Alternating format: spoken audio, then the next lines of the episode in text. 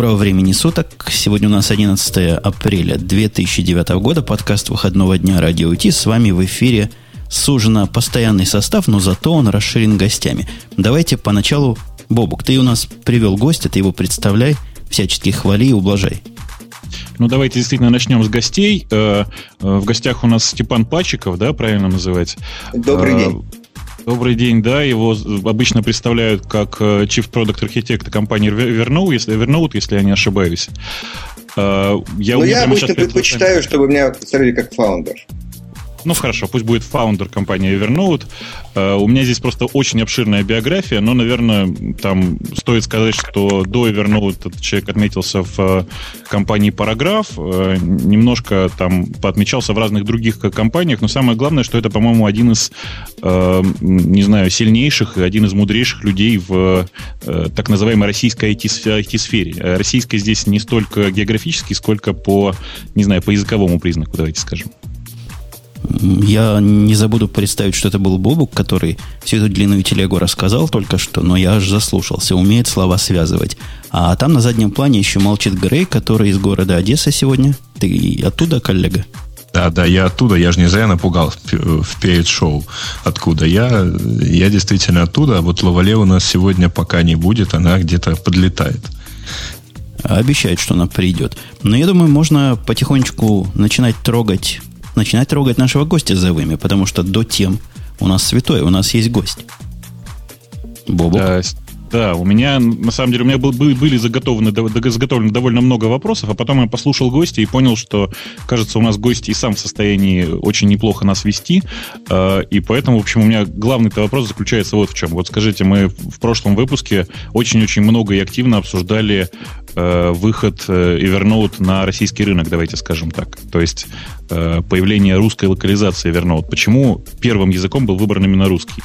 Ну, наверное, это легко догадаться, э, почему было, бы э, странно ответить на вопрос, почему выбран, скажем, первый суахили или какой-нибудь другой язык. Я из России, я российский гражданин, а очень многие компоненты Evernote написаны русскими программистами. Э, в фирме есть и российский, и американский офис. Ну, в общем, в фирме э, нету китайцев, но много русских. А индейцы а. есть? Не те, которые с перьями, а те, которые из Индии? Да, нет. А, пока, насколько я... На, нет, пока нет. То есть, если, может, появились вчера, позавчера, когда я не был в офисе, но... Подожди, тогда у меня к тебе провокационный вопрос. Просто я предупреждал перед шоу, что у нас тут будут провокационные вопросы. Кто вот тот гениальный человек, я боюсь, что это был ты, который придумал иконку, иконка, которая у меня сейчас в маке видна, и о которой мне индейцы мои сказали, да ведь это же слон. И объяснили, а, что они слонов часто видели, потому что у них слоны по улицам ходят. Да, иконку придумал Анд, а, а, Андрюша Синьков. А, он наш вице-президент по маркетингу. И, и главное, э, смысл за этой иконкой очень простой, потому что есть у американцев поговорка, что только слоны ничего не забывают. А, это... По-русски говорят, пусть лошадь думает, у нее голова больше, да? в России принято считать, э, э, э, что животные, у которых отличная память, там, я не знаю, кто ничего не забывает, вы мне напомните, но для американцев очень... Кто? Сова, я думаю, нет? Вот. Она, а для она американцев мудрая. это, естественно, совершенно слон, и это рассчитано в большой мере Э, на американское восприятие слона как чего-то очень положительного, большого, хорошего, доброго. У слона очень много положительной коннотаций, и Андрей Синьков, в общем-то, угадал, и я страшно рад за это, потому что наша иконка пользуется огромным спросом, и ее просто безумно любят в Apple. А что в Apple с вашей иконкой делают? А вы знаете, периодически, когда я смотрю телевизор и рекламируют iPhone, э, где-нибудь там смотришь Джона Стюарта, и э, всегда видно, мелькает, там одна из первых иконок мелькает наш. В каждом магазине Apple, если вы зайдете, практически везде, но не в каждом, но везде, в Нью-Йорке, в Бостоне, я уверен, в Чикаго уж точно, вы подходите к магазину Apple, э, огромный зеленый слон прямо перед входом в магазин там всегда присутствует. А я, я думаю, вы я... еще очень угадали с цветами. Потому что, да, Что? просто этот зеленый очень хорошо сочетается с эпловскими цветами. Даже... Вот, вы знаете, вы... Ой. Вы сказали, вы сказали, вы сказали мне, что это придумал я. Казалось бы, я должен был бы гордиться, но я больше всего горжусь именно тем, что это придумал не я, а то, что это придумал один из наших сотрудников.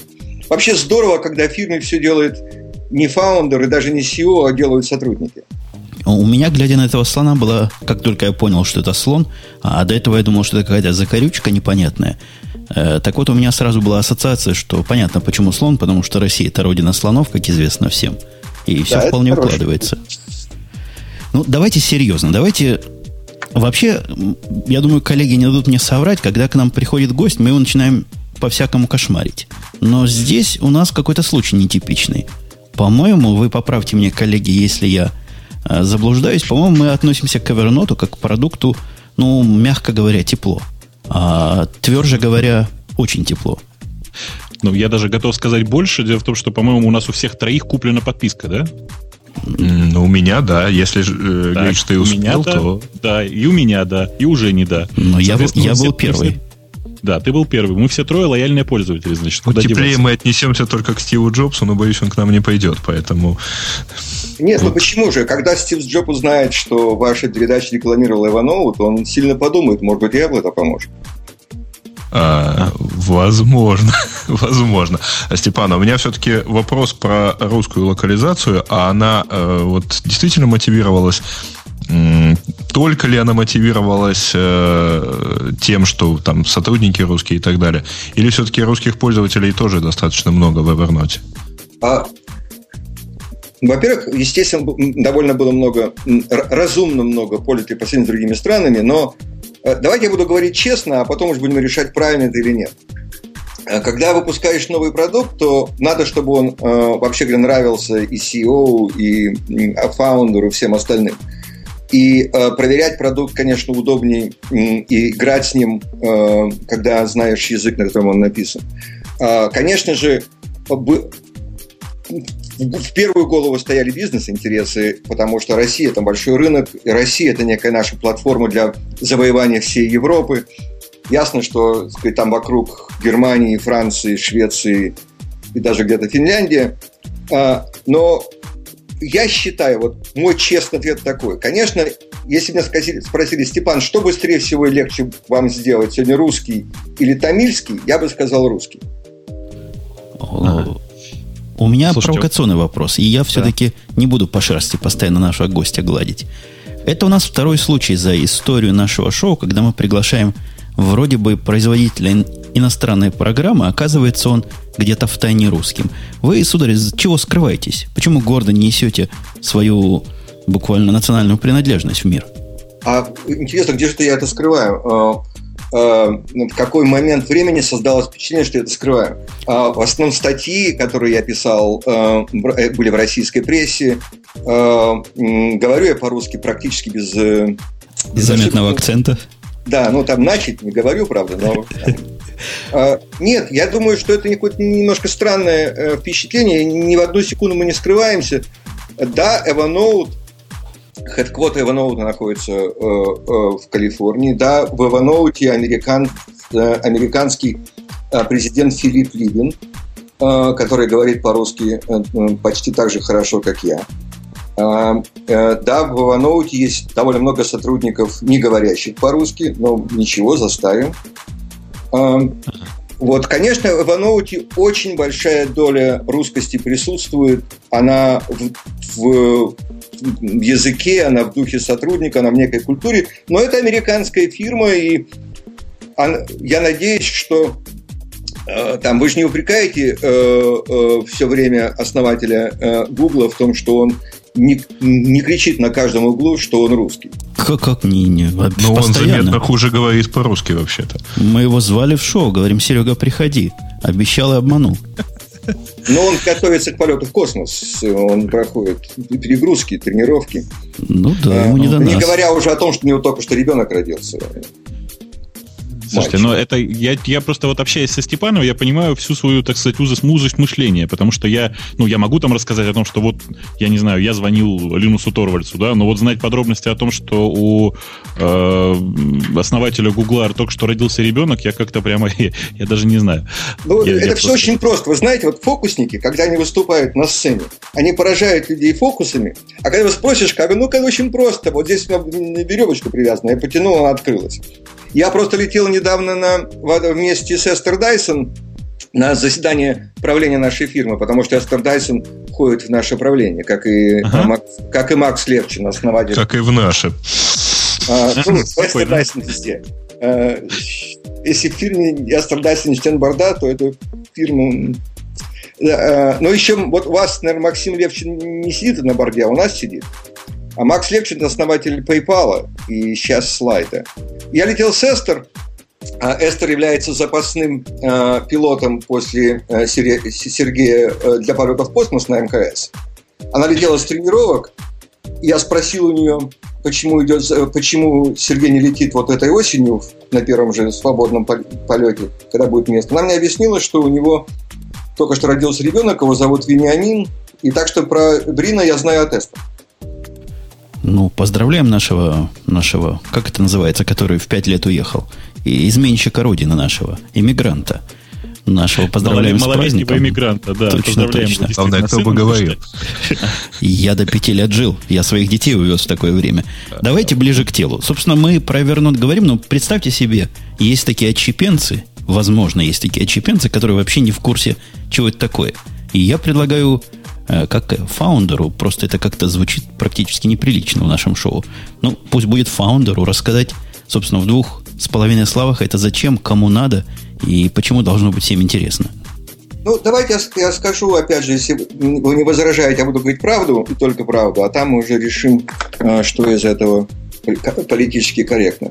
Значит, Evernote э, – это программа, которая имеет перед собой очень простую задачу. Главное сделать так, чтобы человек имел возможность очень быстро, практически мгновенно запомнить то, что ему хочется запомнить, то, что ему нужно запомнить, то, что может когда-нибудь пригодиться через 5 минут, через 10 лет, через 500, чтобы он всегда это имел доступным, всегда мог очень в любую секунду, там, находясь на подводной лодке, там, в Тихом океане, информацию иметь под рукой.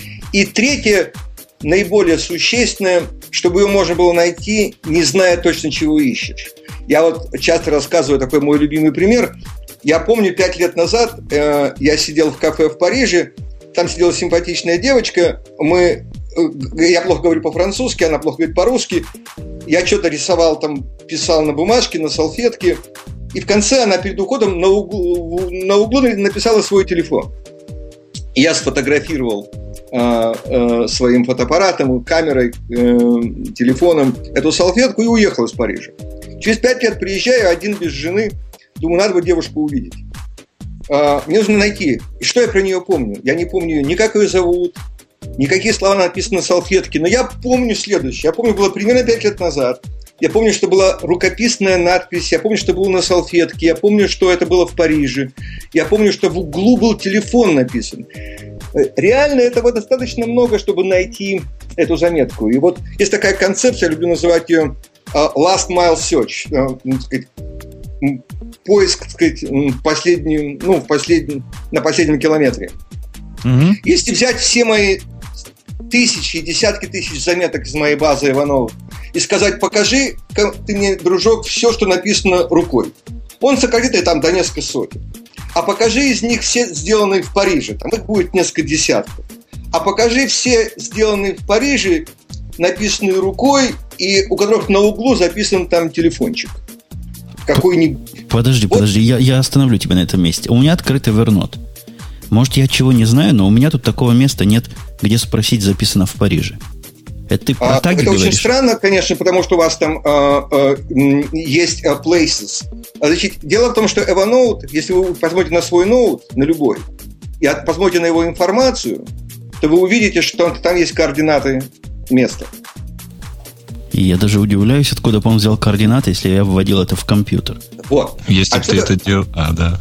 Ответ на этот вопрос. Не все ноуты, сделанные вами, имеют координаты. Они должны были бы все иметь. Значит, а, в принципе, если вы делаете их айфоном, то iPhone запоминает координаты всегда.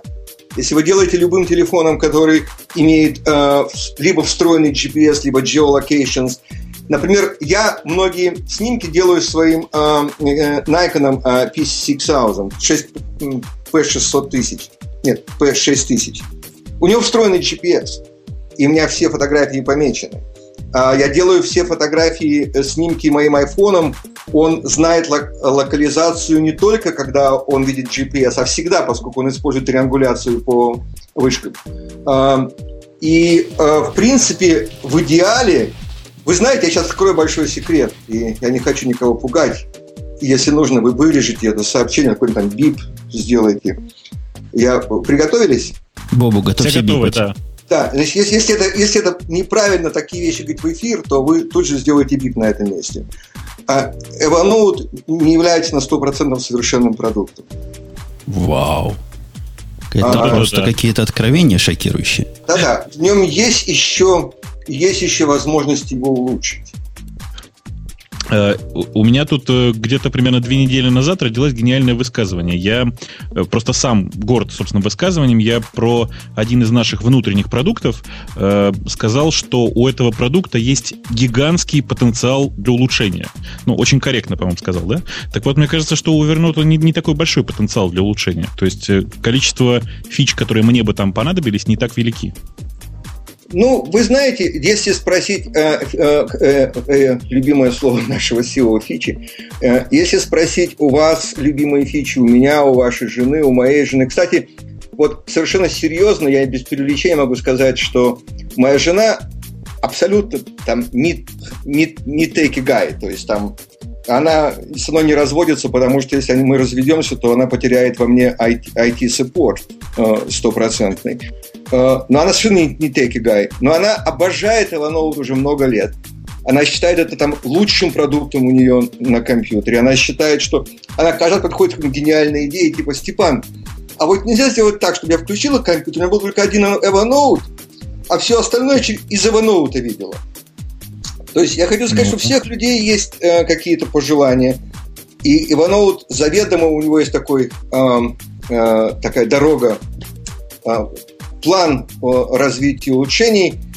И одна из таких, я считаю, главных вещей, которые надо сделать, чтобы Иванов и дальше двигался в этом направлении, это сделать так, чтобы любое событие, по крайней мере, всегда имело два штампа. Время и место.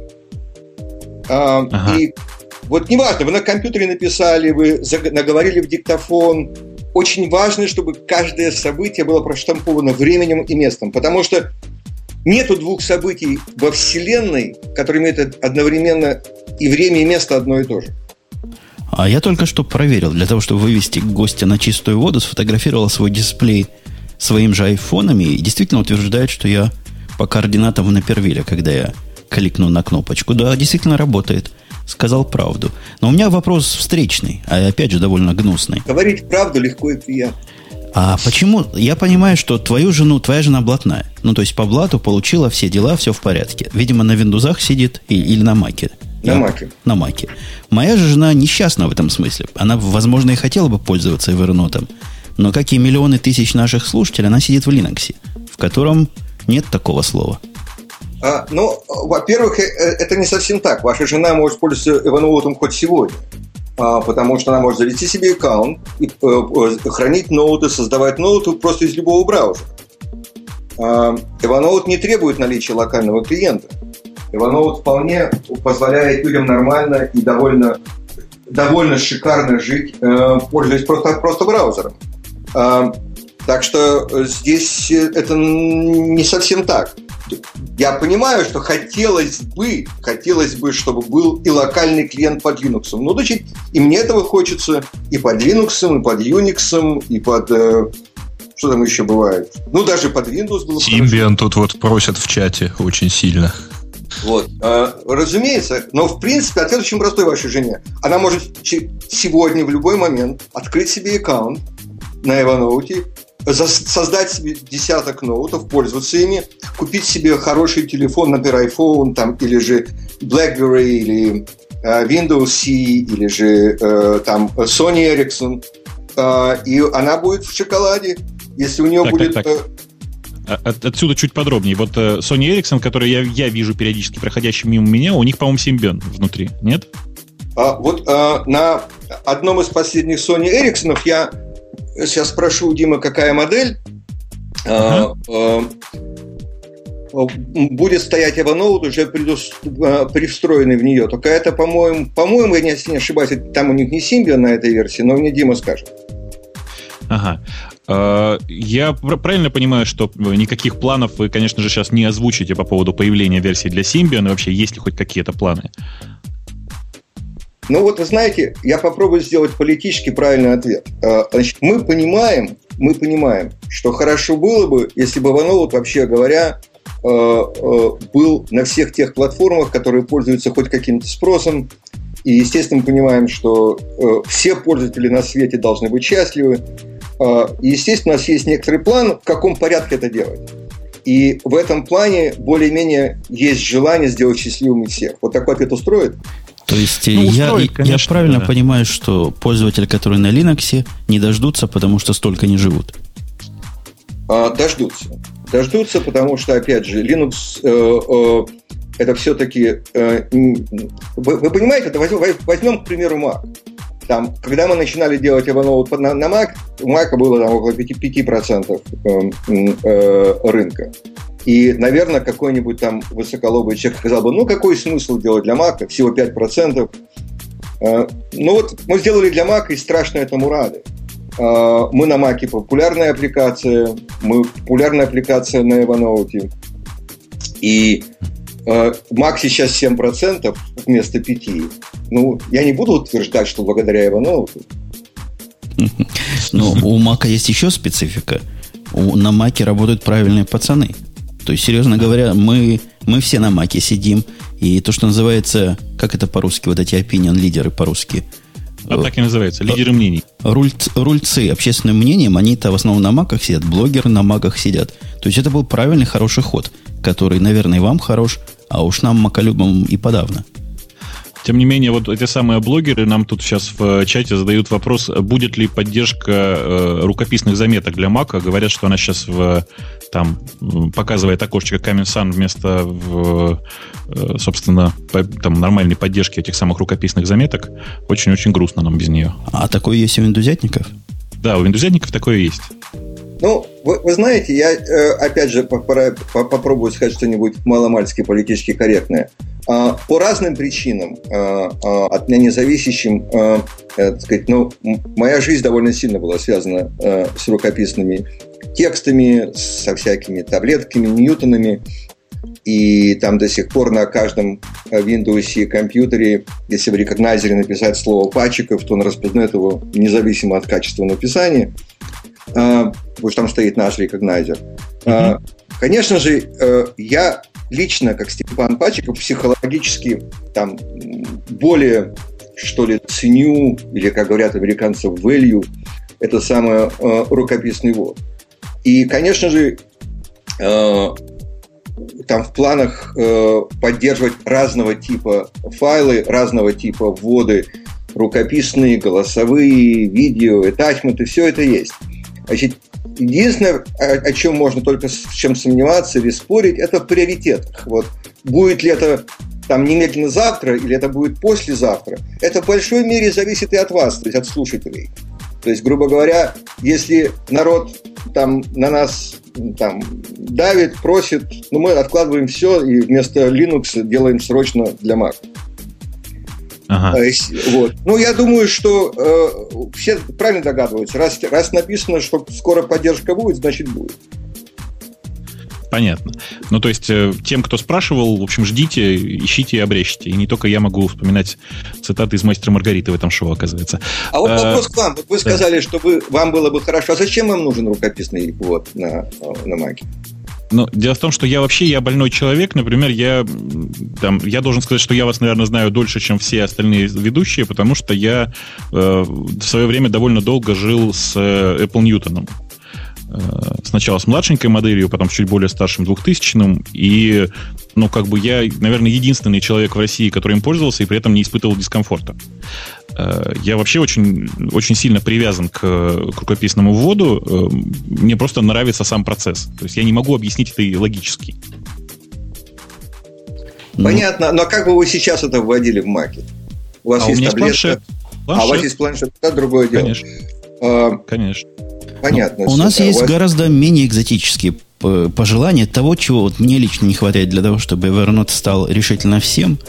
Это вот когда я послал тебе, э, Степан, в наш Google, Google Notebook линк, не просто так я послал его в Google Notebook, а потому что Evernote, к сожалению, не тянет пока на гордое звание преемника. Мы бы и рады, но не тянет. Не тянет по простой причине. Список тем, которые мы выбираем и ставим в Evernote, совершенно невозможно руками посортировать. Оно само умное, оно само знает, как нам надо, а нам это не особо подходит. Более того, оно нам еще и не подходит, потому что оно не позволяет сделать блокнот, в который можно писать с нескольких аккаунтов. Собственно, ну, мы долго пытались это придумать, как бы вот это сделать.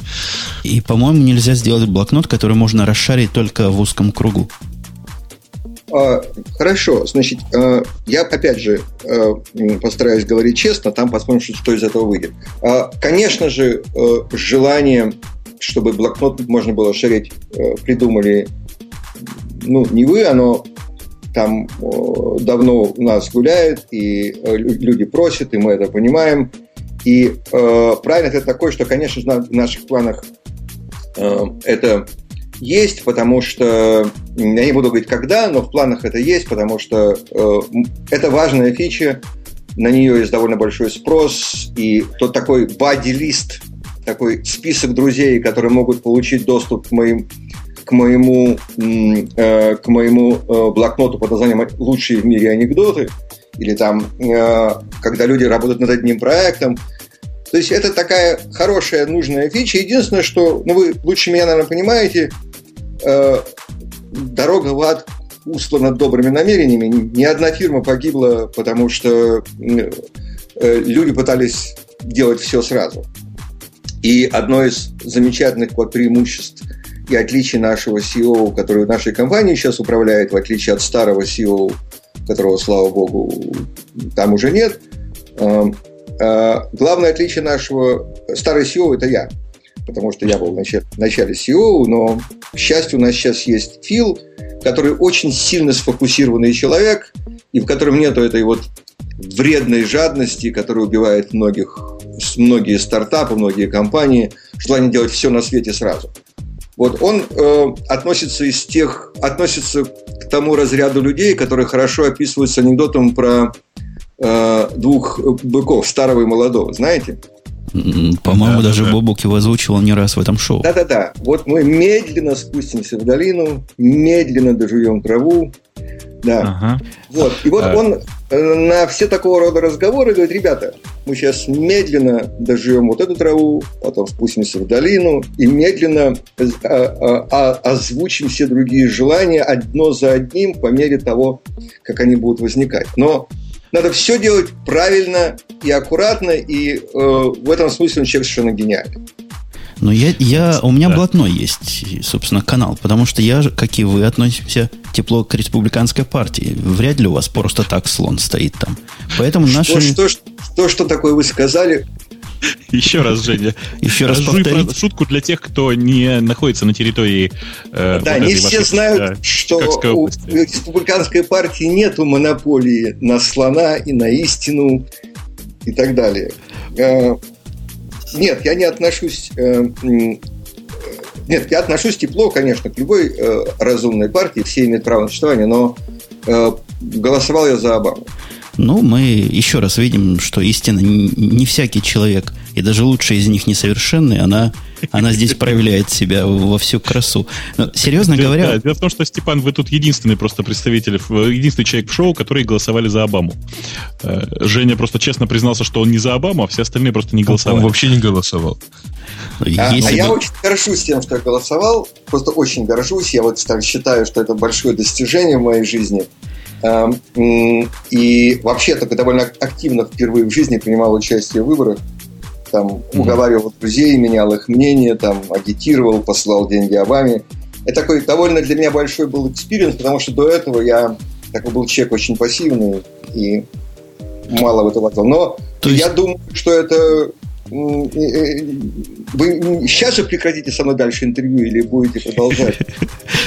Мы стиснем зубы и продолжим, но теперь мы знаем, кто виноват в том, когда я смотрю на биржу, а по работе мне приходится на нее смотреть постоянно, я обливаюсь слезами. Раньше думали, что я виноват. Это была отдельная история. Не те циферки подкрутил, но теперь-то мы знаем правду. Не, ну серьезно говоря, к нашей технике возвращаясь, мне лично кажется, возможно, я ошибаюсь, но мне так кажется, что корпорации – например, наша корпорация, в которой я имею удовольствие работать, с удовольствием купила бы Evernote, если бы у нее была возможность как раз этих самых групп. Как раз расшаривать вещи между своими только, потому что не все вещи хочется показывать всему миру. Вы не расцениваете, господа, э, в Evernote эту фичу как самую, что на есть, правильную? Она правильная. Э, она, естественно, находится в нашем э, списке приоритетных дел. И Конечно же, э, я буду там рад, э, когда все это выйдет и появится, позвонить в вашу корпорацию и узнать ваше мнение. Может быть, вы там будете не знаю, там, первыми бета-тестерами такого рода вещи. А, да, это важная фича, я согласен. И, конечно же, э, э, есть, есть и другие важные фичи, но эта вещь важная, и она должна быть. Но давайте я чуть-чуть более такой конкретный вопрос задам. Вот э, мы тут все трое подписчики. Куда нужно написать, чтобы приоритет этой фичи подняли? Ну, вы знаете, э, вы знаете, что мы одна из там фантастически популярных тем, на мой взгляд, фантастически неожиданно популярных тем э, на, на Твиттере. Uh-huh. Вот, там огромное количество людей с утра до вечера обмениваются идеями и прочее. Вот там одно разумное место, поскольку все наше руководство за, за Твиттером следит. А, кроме этого, у нас есть, естественно, э, там форумы, у нас есть э, много разных замечательных мест, где можно высказать свое мнение. А, кроме того, я уверен, что и вот это э, интервью со мной будет услышано ага. Так что... Хорошо, Степан, значит, вы на самом деле не ответили на мой вопрос. Я сейчас немножко поясню ситуацию. Дело в том, что вот мы с Сергеем э, работаем, в принципе, в очень похожей на вашу компанию. Чем похожи? Ну, у нас единственное отличие в том, что у нас э, хедквотер находится в Москве, но у нас есть, значит, калифорнийский офис. Вот, на самом деле, я думаю, что вы там, не знаю, в курсе или не в курсе, у нас Аркадий работает, Барковский, если вы его помните еще. А, Аркадий ну трудно забыть. Ну, это правда, да. Собственно говоря, и, в принципе, я вот все эти уловки о том, что не надо рассказывать о планах там подробно, о том, что вот напишите на наш форум. Мы все эти уловки отлично знаем. А нас интересует прямой Мы вопрос. их поименяем. Конечно. Кому написать? Я даже готов, давайте так, кому написать и, прикл... и прикрепить, я не знаю, там, ну, 25, 20 долларов. Давайте, давайте скажем так. А... Куда пожертвования нести? Хорошо, значит, я вам точно совершенно э, э, пришлю э, э, линк, куда написать, и я думаю, что Ура. Можешь написать Ура. просто на, написать мне. Я перешлю по адресу. И, а вот, вот то место, которое Степан, я просто тебя, коллега Бобук, перебью, упомянул, это Evernote, подчеркивание .ru. Туда, наверное, тоже можно писать, хотя я зашел лучше на Evernote... в наверное, писать. В куда? Ну, лучше писать ну, в сразу. В основной. Но у нас не все Потому слушатели... что вы же говорите не о русской фиче, вы говорите о такой очень важной интернациональной фиче. И я опасаюсь, у нас не все слушатели владеют языком потенциального противника. Поэтому для тех, кому проще, можно, наверное, на Evernote подчеркивание ру писать. Э, есть у нас как что-нибудь гадость какую-нибудь что сказать? Грей, ты и без гадости сегодня сидишь. Это не в нашем стиле. Ну, ты тоже без гадости сидишь. Просто я молчу, а ты говоришь. Так, я напрягся. Как электричество. Не, напрягаться не надо. У меня есть гадостный вопрос, когда будет улучшаться качество распознавания текста. Э, особенно русского Вы знаете, текста. по этому поводу я вам э, э, скажу очень просто, честно совершенно, что качество будет улучшаться все время. Э, но давайте, давайте, дайте мне несколько минут или секунд по, э по этому поводу пробежаться. Вы ага. знаете, распознавание рукописного текста, как распознавание голоса, это довольно трудная задача. Я вот люблю рассказывать э, такую уже ставшую каноническую историю. Много-много лет назад, э, когда я руководил параграфом, и был его там CEO, фаундером, всем на свете, я сидел дома у себя в Москве и что-то делал на своем ноутбуке, и подошла моя старенькая мама и говорит, «Э, сыночек, а что ты делаешь? Я говорю, вот зарплату рассчитываю сотрудникам. И показалось спредшит экселовский. Там поменял здесь, поменял там, сумма поменялась в углу. А моя мама бывший бухгалтер. Она пришла в полный восторг от того, что происходило. Она видела, как меняются суммы за год, за месяц, меняешь зарплату одному сотруднику, у тебя по отделам все поменялось. Она была в полном отпаде. Она говорит, сыночек, это ты придумал? Я говорю, да не, мам, ну это, это нет, это Microsoft. У нас более кульная вещь. Она говорит, а что твоя фирма делает? Я тут беру, значит, там пишу ей что-то на таблетке, э, тут же это все распознается. Она говорит, ну так что? Ну вот видишь, я вот написала, а оно прочитало. Она говорит, ну и что, я могу это тоже сделать. Я тоже могу прочитать. Резонно ага. мама заметила. Да, вот я хочу сказать, что когда, когда программа, э, вы пишете какое-нибудь слово э, pen is important device, и она читает э, pen is important device, все говорят, ну, ну и что, нормально. А когда она вместо слова pen is читает penis, все начинают хохотать. Uh, угу. Ну, нужно было, потому что пробел был маленький, нужно было побольше поставить. Я к чему клоню? Я хочу сказать, что распознавание – это очень тяжелая задача. Над ней бились очень многие фирмы и бьются. Не зря Microsoft в свое время э, купил параграфический распознаватель за много-много-много миллионов долларов, потому что не смог сделать в тот момент хороший свой. А, это тяжелая задача. И а, мы, когда вы, вы пишете, например, вертикальную палочку, потом пишете после нее слово M, a president, все понимают, это I. А если пишете вертикальную палочку, пишете E, T, T, E, R, все понимают, что это letter. Вы пишете вертикальную палочку, пишете 2, 3, 4, 5, все понимают, что это один. Вы очень много используете контекстной информации. Жена вам написала что-то, и вы понимаете, что написала, потому что вы понимаете контекст беседы. Поэтому распознавание очень тяжелая проблема. И я очень горжусь тем, что как бы вот в Evernote а, я эту проблему от, как там говорят, отчасти или отчасти, будем говорить отчасти, решил. Ну, я бы сказал не отчасти. Я пытаюсь искать во всем, что я тут криво сфотографировал. И Идея... на экране... И да, на... Нет, в каком случае я решил? Я отказался от того, я предложил отказаться, отказался от того, чтобы текст распознавать. Мы не, мы не декларируем, мы не объявляем, мы не заявляем, что мы распознаем текст. Мы говорим, что мы позволяем вам найти то, что вы ищете. Поэтому, если, например, ага. вы ищете заметку, где было написано Степан Пачиков, и у вас будет найдено 10 заметок, среди которых несколько вместо Степан Пачек будет Степан Пашинцев, или будет написано Стефан. Ну и черт с ним. Главное, что вы нашли то, что вы ищете. Evernote, технология распознавания, это не, не имеет своей целью взять текст и превратить его в печатный. А идея помочь вам сузить поиск, помочь отфильтровать, помочь найти.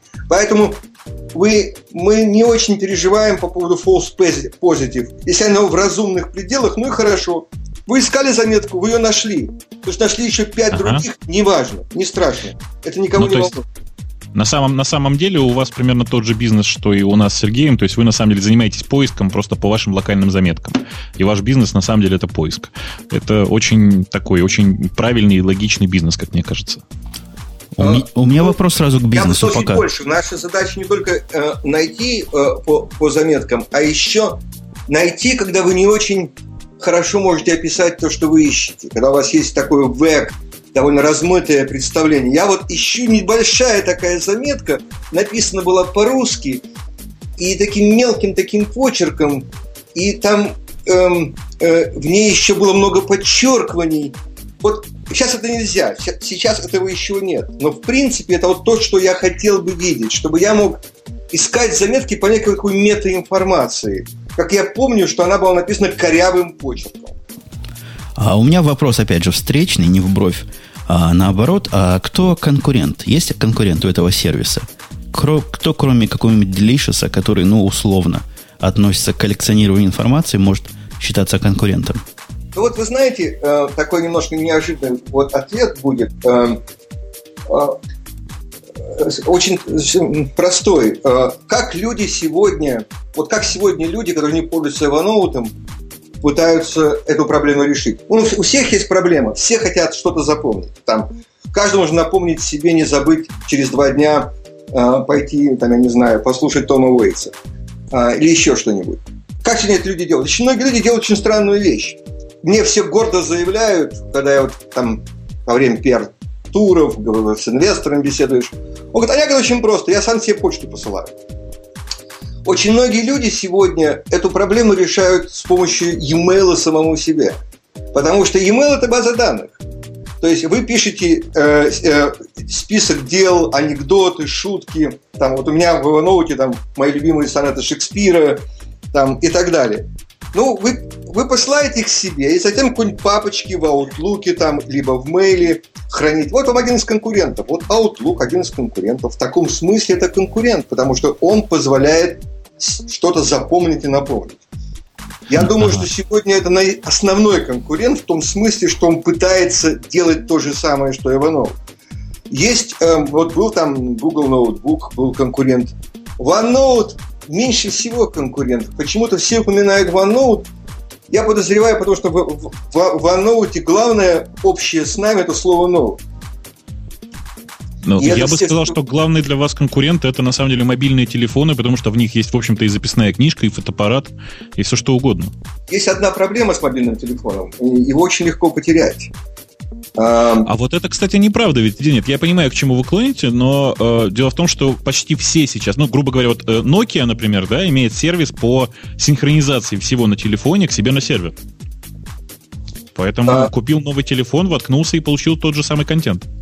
А, вопрос только, а если вот я потерял телефон, и вот я сегодня, если мой, э, я уроню сейчас мой Mac, и мне нужно срочно найти э, э, второй сонет Шекспира. Я быстренько схвачу компьютер жены, по вебу войду в базу данных и найду второй сонет Шекспира.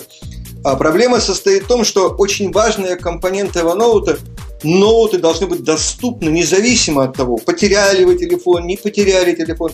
А это, во-первых, телефон – это очень важная вещь. Я вообще считаю, вот раньше, когда я был начальником, я во время разных там бесед с журналистами, инвесторами любил говорить, что э, телефон – это extension of human memory, что телефон – такое расширение человеческой памяти, что телефон – такое универсальное устройство, э, такой capturing device, такой запоминатель всего. И я, кстати, в последнее время взял привычку, я веду машину. А, мне такая пришла идея в голову. Я быстренько э, наговариваю, поскольку у меня телефон, естественно, по Bluetooth машиной соединен, что-нибудь наговариваю себе э, э, в телефон, чтобы не забыть. То есть телефон – это очень важное универсальное устройство. И телефон – это должен быть и ваш и устройство для запоминания, и устройство для доступа нового. Поэтому, конечно, телефон – вещь важная. Но, кроме того, вы же не будете со мной спорить вот с таким тривиальным утверждением, что каждый человек находится в жизни только в двух возможных состояниях. Он либо сидит перед своим компьютером, либо не сидит перед ним. Ну, только перед своими компьютерами, потому что, я не знаю, у меня их, наверное, 8. Да, ну, какой-то момент времени вы, вы, у вас либо есть перед глазами компьютер, либо его нет, какой-нибудь из ваших. Ага. Когда у вас нет компьютера перед глазами, у вас в кармане телефон. Поэтому комбинация компьютер на столе и телефон в кармане покрывает 99.99 случаев в вашей жизни. Поэтому Evernote заточен на то, чтобы он работал идеально на телефоне и идеально на компьютере. Ну, справедливости ради, на телефоне он действительно работает, и когда я записываю подкасты из автомобиля, я как раз смотрю в свой iPhone, на котором именно в Evernote заметки, набранные мною в компьютере. Типичный ваш use case. Но вот чем я не могу согласиться при всем моем уважении, это с тем, что Evernote это какая-то система заметок для того, чтобы сделать. В смысле Getting Things Done есть, человечество уже придумало гораздо более заточенные под это дело программы и гораздо более вменяемые вот как раз в этом контексте. Ну, Evernote, я вообще на него не смотрел, как на список дел. Я смотрю на Evernote как на список, список памяти. То есть то, чего я не хочу забыть, то, для чего я раньше всякие хитрые букмарки использовал – и различные системы. Я не знаю, в курсе Степан или нет, когда-то была система, по-моему, первая в этой вебовском э, запоминании контента называлась то ли Harvester, то ли Harvester, что-то в таком роде, связанное с комбайнами и с уборками.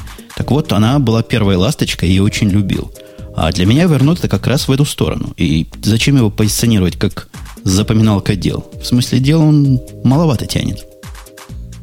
Могу ответить на этот провокационный, или, как говорят американцы, loaded question.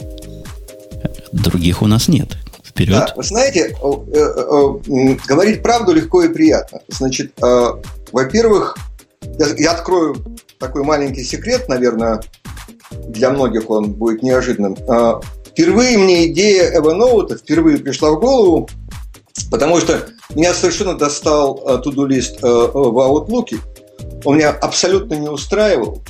И я тогда решил, что хорошо бы сделать что-нибудь, чтобы я мог записывать свои дела, что мне нужно сделать и так далее, э, более удобным способом, чем это предлагает Outlook. То есть, как бы стартовая точка вот в моем придумывании OneNote было на самом деле придумать идеальный to-do лист. Это раз. Во-вторых, э, я еще был в то время, ну, это был 2002 год, я был еще под впечатлением э, воспоминания о Ньютоне. Мне страшно нравилась идея этой бесконечной ленты в Ньютоне. И я понимал, что если ты записываешь дела, нужно записывать там в конце ленты, такая бесконечная лента, вы можете мотать вверх и вниз. Вот, например, моя жена, у которой тысячи-тысячи заметок, она очень часто все равно их ищет, просто мотая ленту вверх и вниз. Они там по ключевым словам, по тегам. Ей очень просто. Она берет ленту, промотала быстренько и визуально находит то, что она ищет. Теперь а по поводу GTG. А, я, когда придумал Evernote, этого словосочетания не знал. И про э, э, книг про это не читал. Знаете, как я узнал про GTD? Очень просто.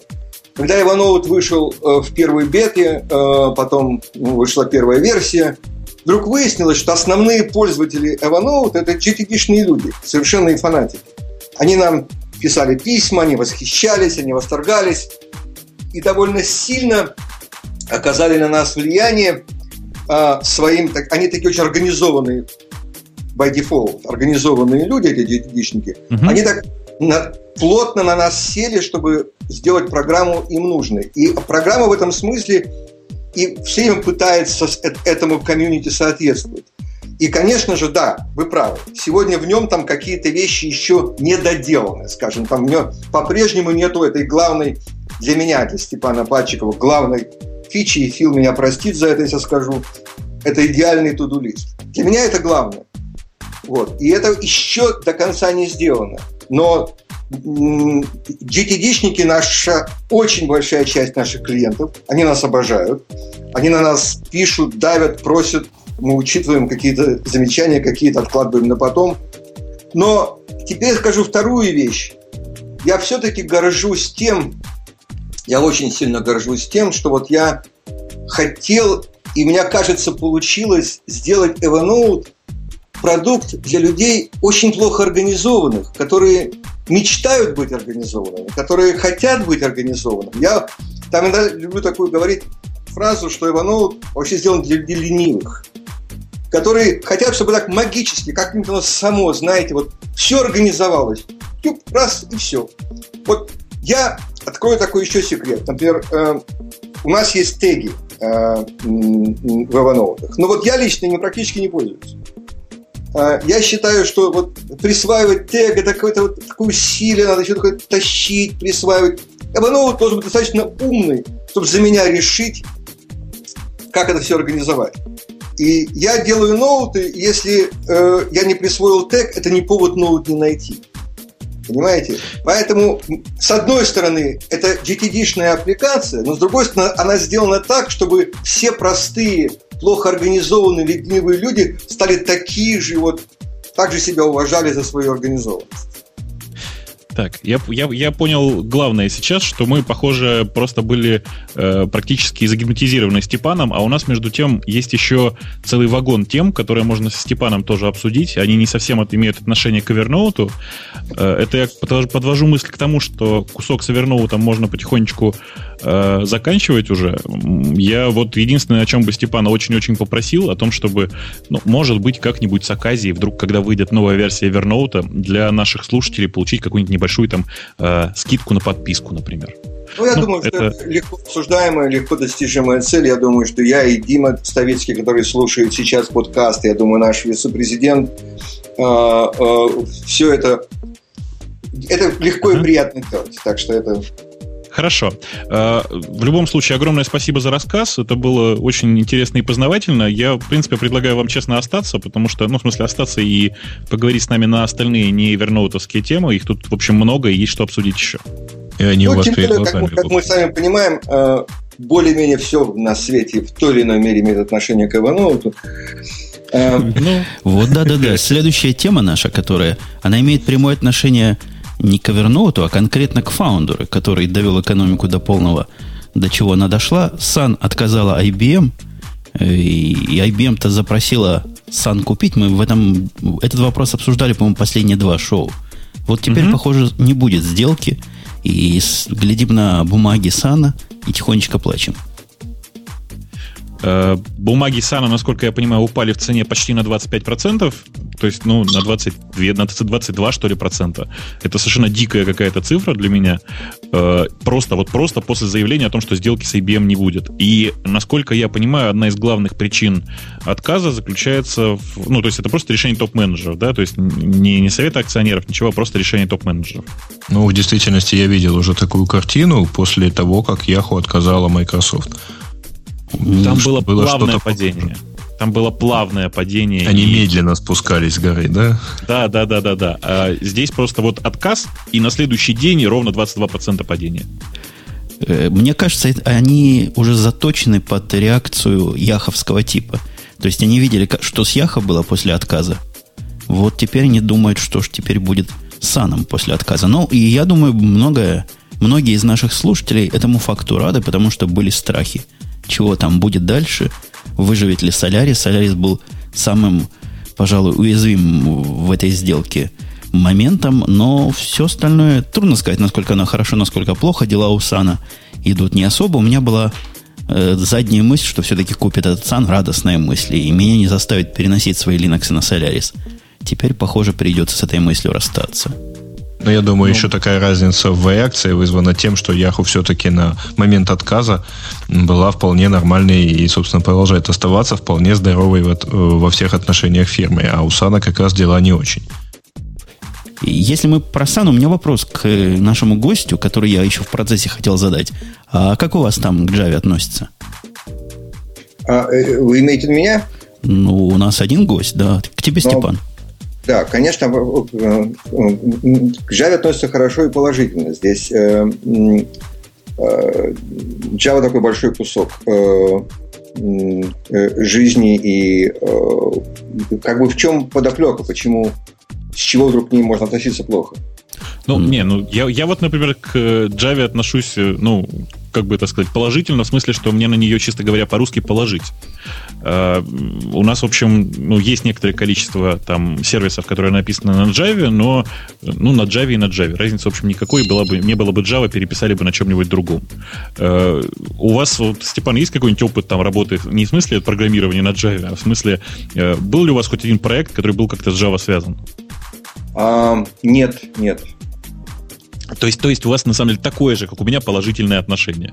Ну, платоническое. То есть, да, то есть я, я, я его просто как бы не, ну, не читал, но осуждаю, а ну, большая часть вот э, остальных э, людей, которые находятся сейчас у нас в чате, они делятся ровно на две категории. Одни его ненавидят, потому что помнят, как он плохо работает, как плохо работают десктопные джавские приложения под Windows и тому подобные операционные системы, а вторая часть, значит, видимо, под него программирует, поэтому его искренне любят. Вот, в частности, Умпутун тоже относится к этой категории людей, я так понимаю.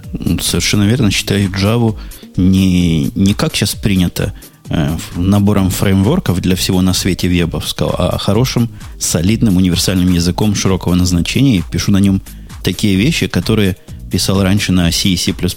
А Evernote на чем написан? Это сишная программа вообще? Ну, вот э, на самом деле э, ядро нашего сервиса э, написано на Java. То есть вебная часть, да, вот этот сервер, который... Да, да, да. А, ну, это часы были? Нет, нет, нет, это, мой, это мой iPhone э, периодически А-а-а. Ага, Я хорошо. У нас дело в том, что у, у Сергея в, на Украине там периодически бьют часы, когда он приезжает в Киев. Вот я и подумал, кто сегодня в Киеве. Я думаю, что это... Нет, нет, это это вполне понятные звуки, я думаю. Тем более, не, не, что ничего, ничего они, они да. разовые, да, а не так, как тогда, когда у нас били часы полночь с перезвонами и так далее. Ну вот если у нас тема на, по поводу Сана, она сомнительна по выводам, то ли радоваться этому, то ли грустить, то тема о том, что закон Мура почти исчерпал себя, как заявила IBM, она такая удивительная. Как это так исчерпал? Столько лет не исчерпывал, а тут исчерпал. Ты понимаешь, дело в том, что ты вот э, забываешь все время, что за последний примерно год аудитория нашего шоу сильно помолодела за счет э, вот этой новой э, волны слушателей, которые, в общем, не, не все представляют себе, что такое э, закон Мура. Э, это был такой э, человек, если я не ошибаюсь, компании Intel, э, господин Мур, Гордон Мур, и он все время доказал, что просто эмпирическим путем вывел правило, что количество транзисторов на микропроцессоре увеличивается вдвое каждые два года. Собственно, это и называется теперь законом Мура, и, в общем, это продолжается где-то с 70-х годов до нынешнего времени, вот точно зюзелька в зюзельку. Ну, с разной степенью, конечно, погрешности, и надо честно признать, что в последнее время пошла тенденция, наверное, не количество на кристалле, а количество на тех кристаллах, которые, собственно, и представляют собой процессорную мощь. Это я так мудрено пытаюсь сказать, что в сторону много процессорных, многокорных все туда пошло, но тем не менее, даже последние годы оно было близко к этому удвоению. Теперь говорят, все, закончилась лафа, некуда дальше удваивать, не влезут нам больше транзисторов, и сливайте воду, господа. Ну, по справедливости ради, надо сказать, что сам Мур буквально, по-моему, года два назад заявил, что действительно скоро этот закон перестанет работать, потому что упадется в скорость света и там в атомарные процессы всякие. Поэтому просто действительно есть предел такого развития. Очевидно, не очевидно, а видимо. Видимо, пойдет это дело уже не в количественных каких-то параметрах, а совсем в качественных. То есть, если транзисторы там, например, исчезнут – или появится, я даже не знаю, как назвать прибор, который будет держать три и больше состояний в виде основы всей этой техники не бинарной, то тогда, наверное, надо будет считать по-другому.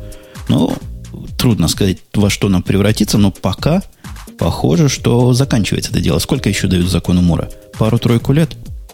Ну, говорят, что пару-тройку лет, а вот история про э, там не транзисторы, а там, грубо говоря, схемы с э, тремя состояниями, а не с двумя, как сейчас. Я помню еще историю о том, как еще в, Сою, в Союзе, в советские времена пытались э, работать в этом направлении. Как-то я до сих пор не вижу никаких результатов.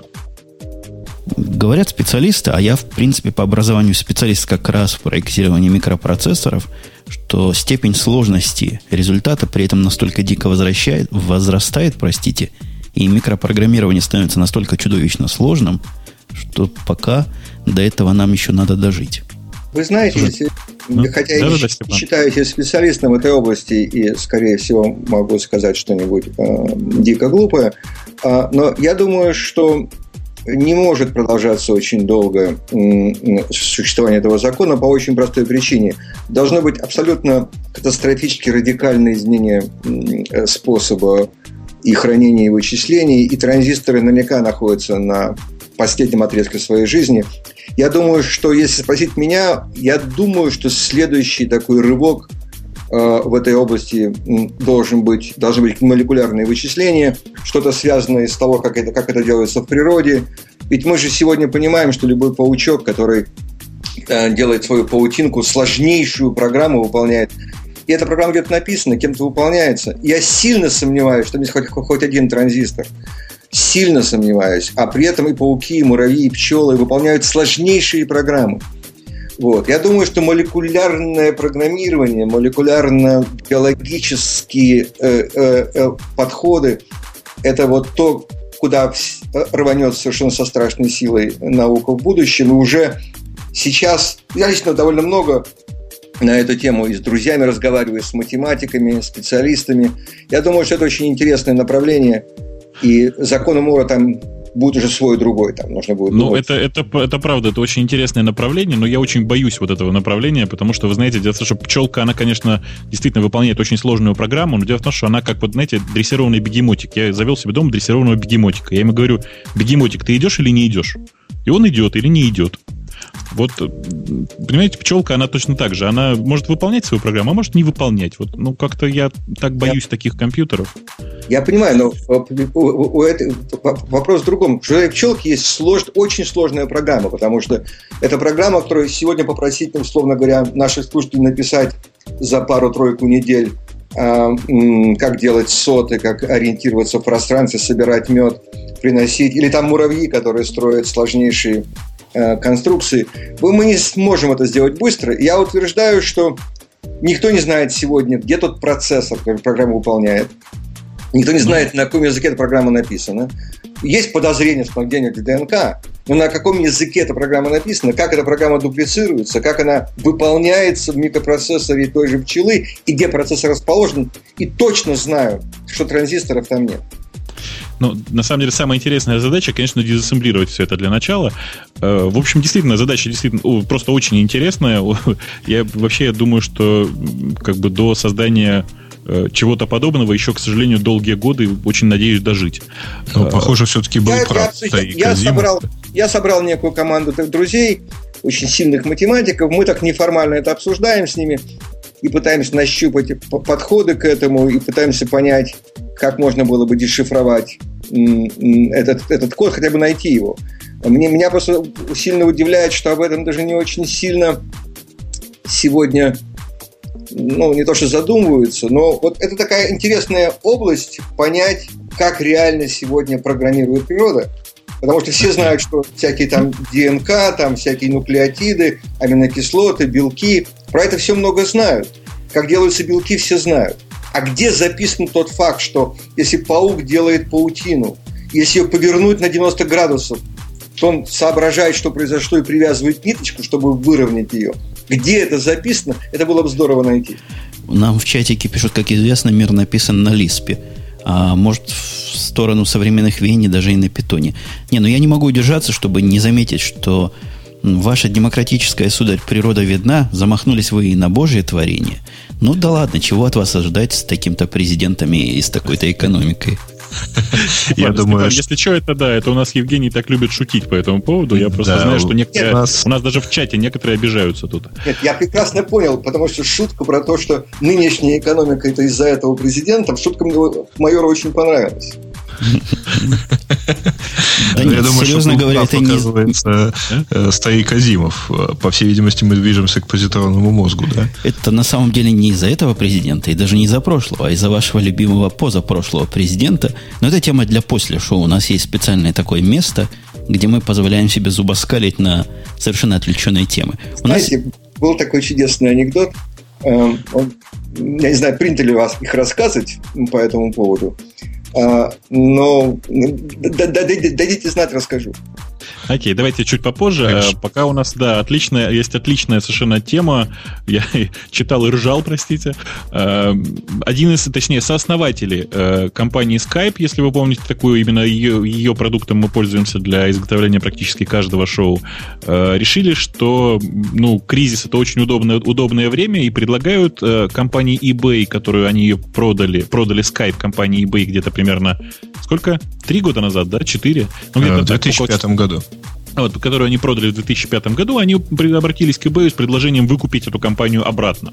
Не-не-не, подожди, случай, ты чуть-чуть да. забегаешь вперед, потому что пока они вроде бы как ведут переговоры относительно финансирования такого предложения, но, в общем, готовы его сделать, э, собственно, компании eBay.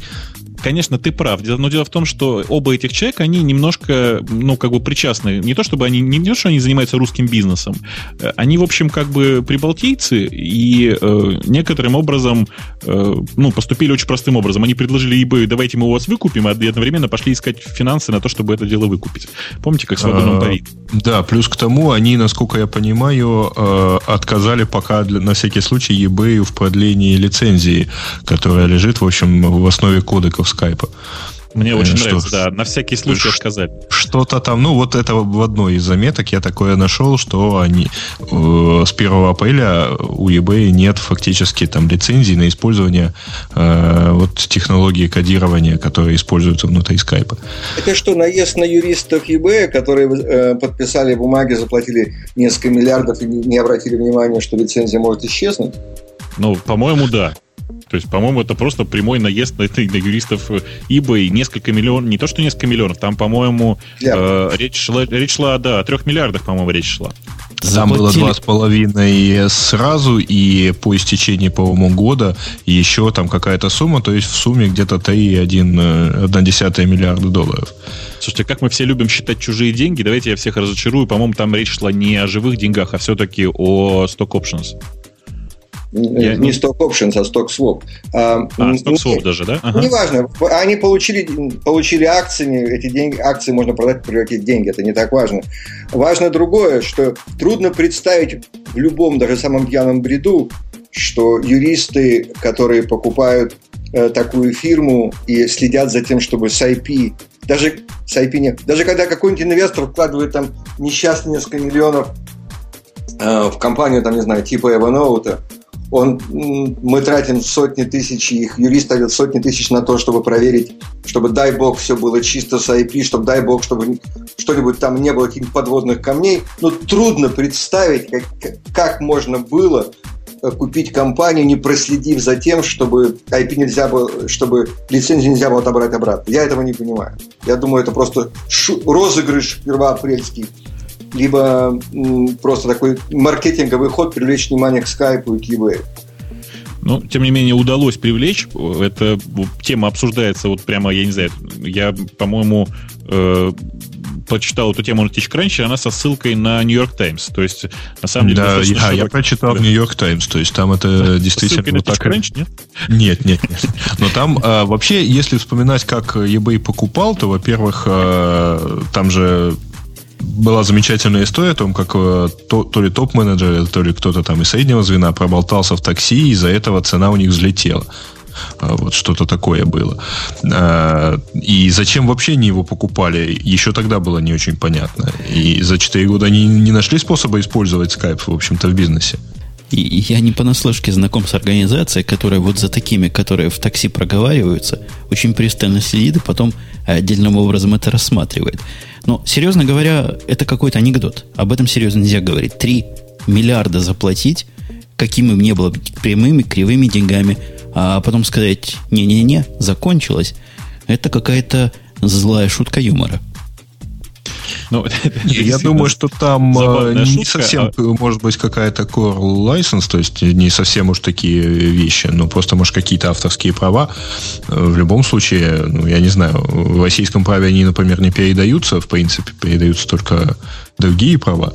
Может быть, это Нет, что Насколько я помню, ребят, ребят, там было очень просто. Мне основатель рассказывал, а, что когда они сделали эту фирму впервые, и затем встретили э, э, первого инвестора, который вложил там 200 тысяч в Ховард. А, угу. Они сделали Skype таким образом, что Skype не владел э, этой технологией, то есть этим патентом. У Skype была лицензия на эту технологию, которая вот выросла из козы. А, у него, они дали лицензию со всеми нужными там правами, там неограниченную там во времени или там ограниченную для данной задачи, но сама технология осталась у основателей. И затем, когда э, покупался Skype, по-моему, это, по-моему, это было основным э, пунктом преткновения о том, чтобы эту технологию передать всю, чтобы не, не возникли подобного рода проблемы. И как они, как Николас и все остальные смогли так обвести вокруг пальца, я не думаю. И у них желания не было никого обводить вокруг пальца. Я думаю, что это Ну, может быть, это утка. Действительно, может быть, это просто утка. Ну, тем не менее, вообще сам факт, вот история о том, что э, э, Никлас Зенстром сначала э, продал Skype, ну, давайте скажем так, на eBay, а теперь покупает его в три раза дешевле, э, ну, по ну, крайней мере, раза, там обс- ну, обсуждается цена в 1,7 миллиарда.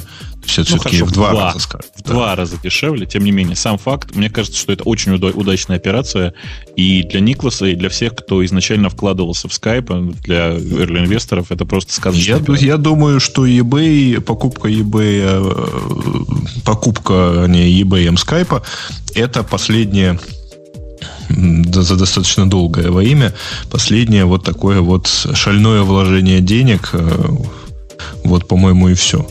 Нас в ближайшее время, видимо, ожидает шальное вложение денег в Твиттер, который следующей темой у нас тут. Я прыгаю с темы на тему, но позволил себе лишнее. Я читал и не верил. Они Кстати, там там сорвались. Скайп упоминается, да? Скайп упоминается. Очень хорошая связочка. Я еще раз повторю вопрос. Они с цепи сорвались или нюх потеряли? Что происходит? Давай я расскажу про что, собственно, Одну речь. Секунду, одну да, секунду. Да. Я, с вашего позволения, просто маленькое замечание, очень, на мой взгляд, важное по поводу денег.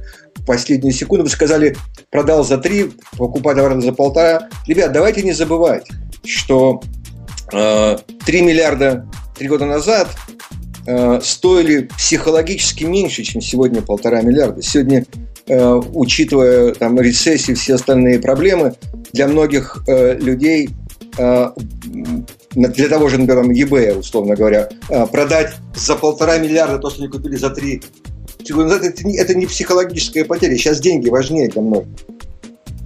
Ну, может, оно и так. Хотя это тоже вопрос не такой уж прямой, потому что денег до последнего времени было много, и деньги не знали, куда девать. Сейчас, конечно, с этим хуже.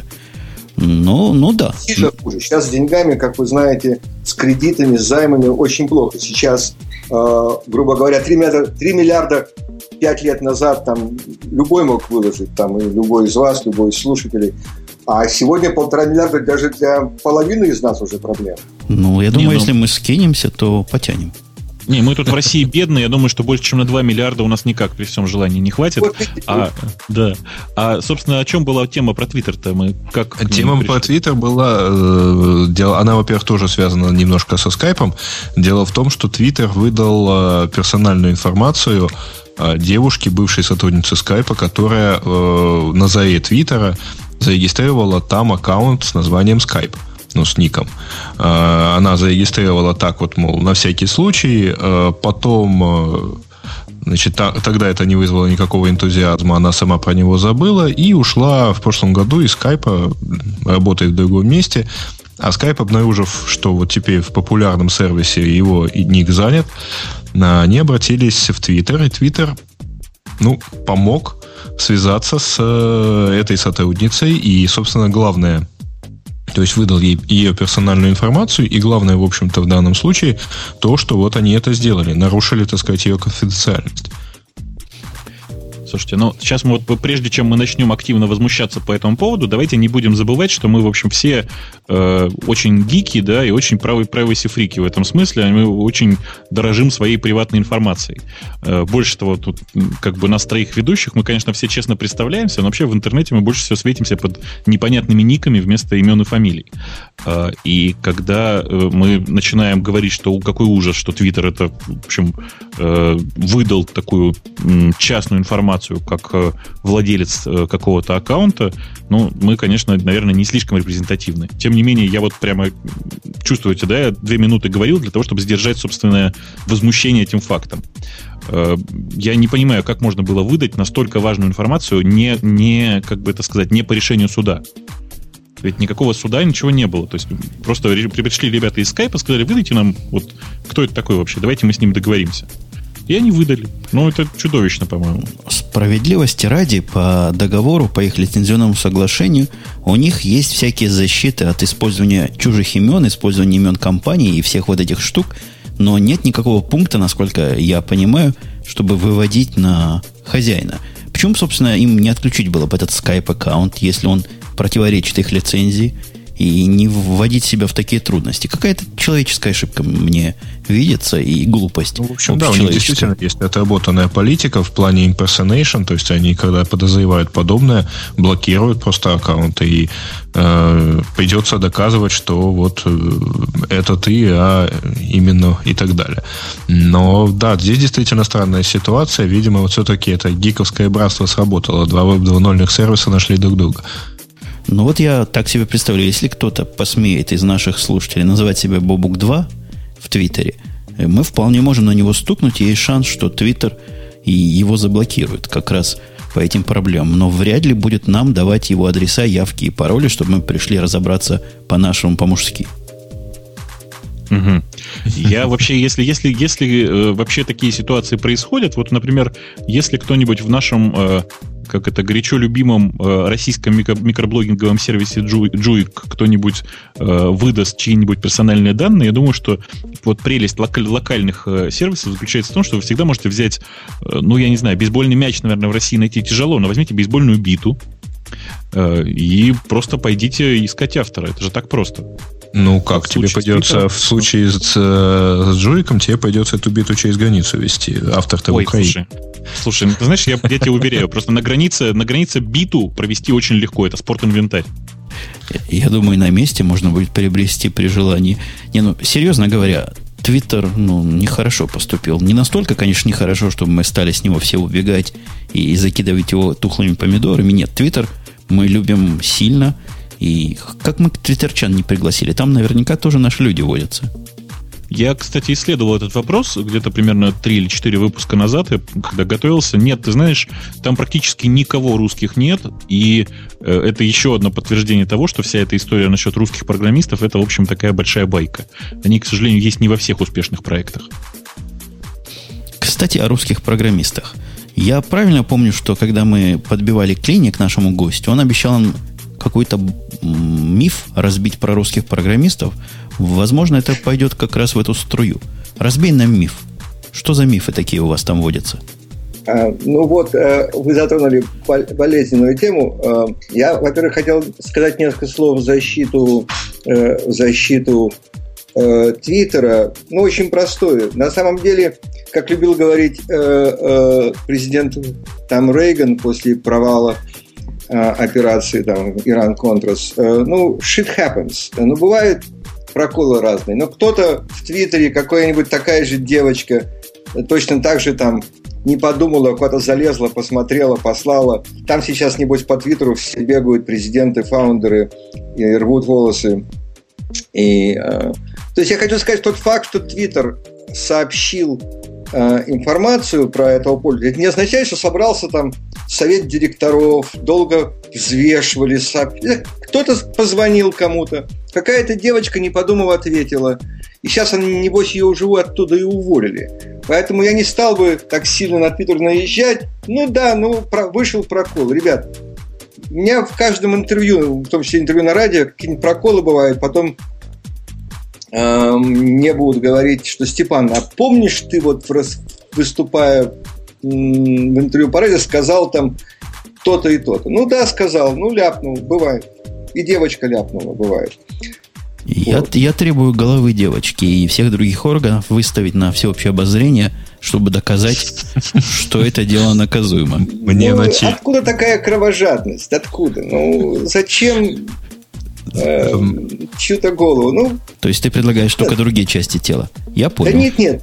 Добрым нужно быть, добрым.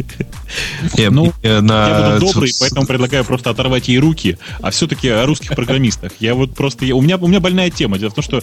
Э, просто, Степан, чтобы вы понимали, я, ну, как бы один из э, руководителей разработки компании Яндекс. То есть, грубо говоря, у меня там есть примерно 500 подчиненных, каждый из которых тот самый русский программист. И я просто периодически думаю о том, что, знаете, наверное, половину из них на индусов поменять, в общем, не очень, не, не очень плохая идея. Я, не, я, я думаю, это плохая идея. А, я на самом деле люблю русских программистов, э, отношусь с ним с большой симпатией. Да, и... я, кстати, тоже. Давайте обменяемся рецептами. Вы как, да. жареным, вареным? Я просто хотел сказать вот о чем, что, понимаете, э, ну вот были там великие люди, мы, э, я человек уже там в возрасте, я, естественно, помню там э, Женю Веселова, там, Барковского, там, Антона Чижова ага. и так далее. И я уверен, что сейчас есть совершенно потрясающие, зашкаливающие, талантливые, гениальные ребята.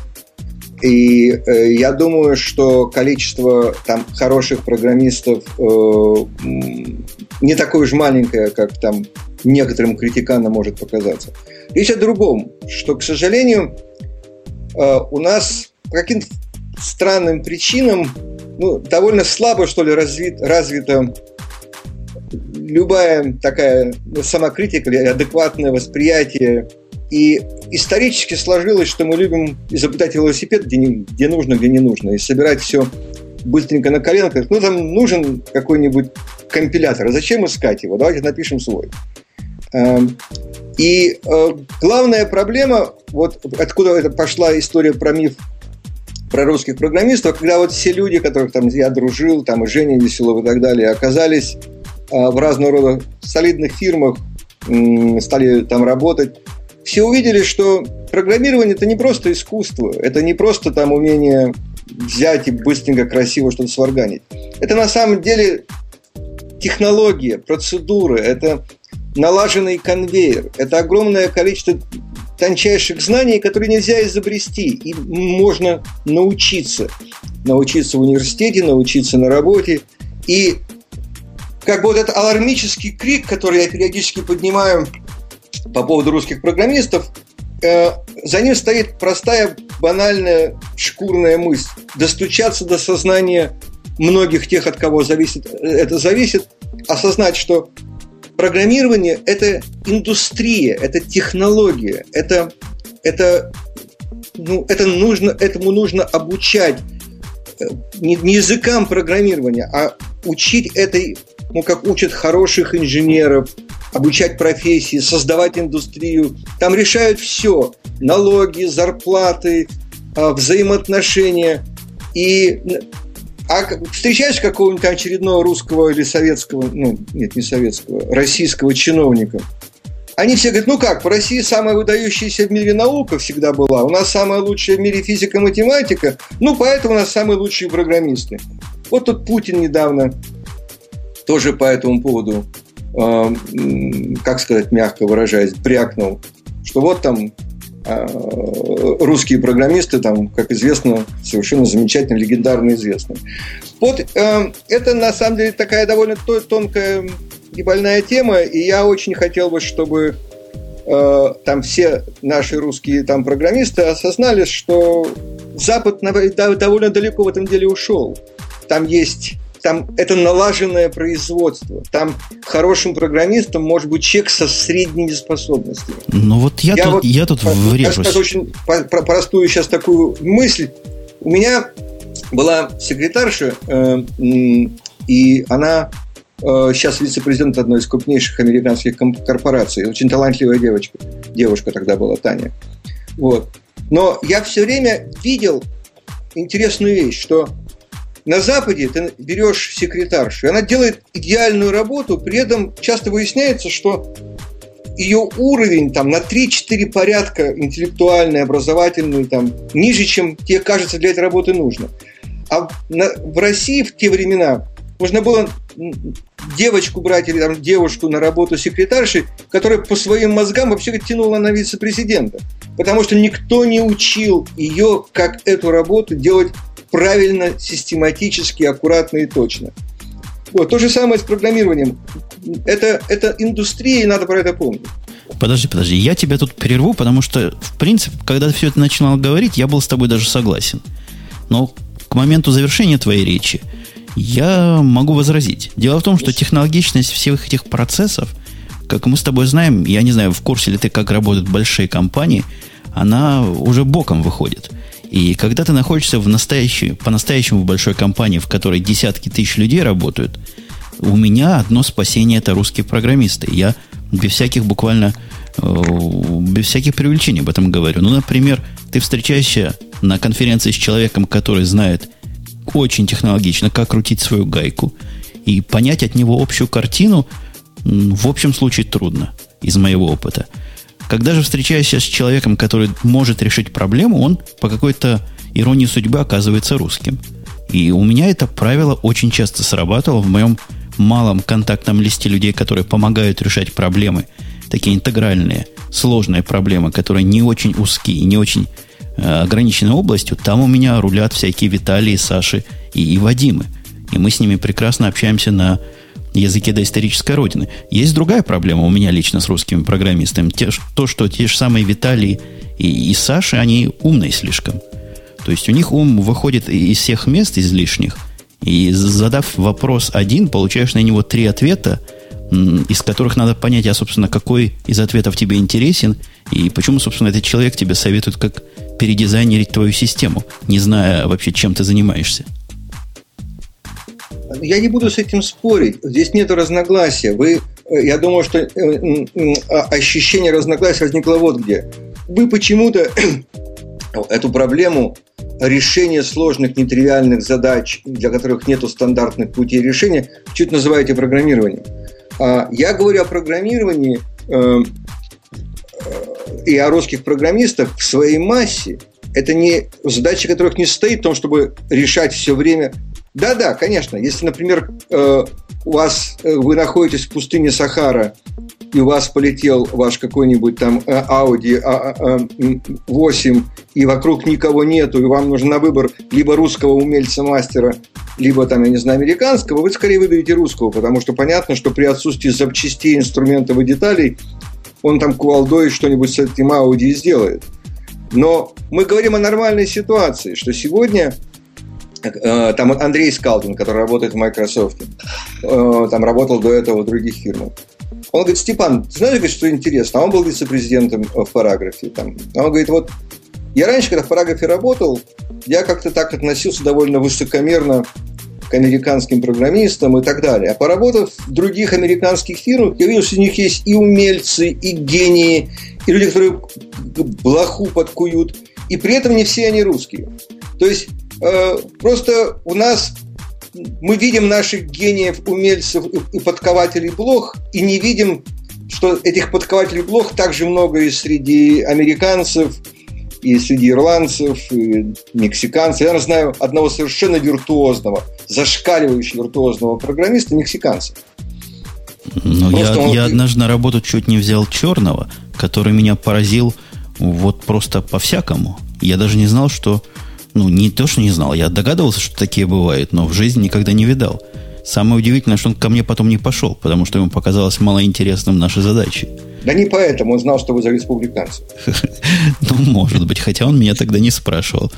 Догадался. Бобук, а, а откуда у тебя? Догадался, да. Откуда а? у тебя вот этот? Тут, вот, ты я тебе скажу. С, индейцами сравниваешь? Не, у меня, у меня зуб на русских, вот так называемых русских программистов. На самом деле мы говорим не о программистах, ведь мы говорим о кодерах, да, о тех, кто составляют базу для индустрии. То есть для тех, кто решают типовые задачи.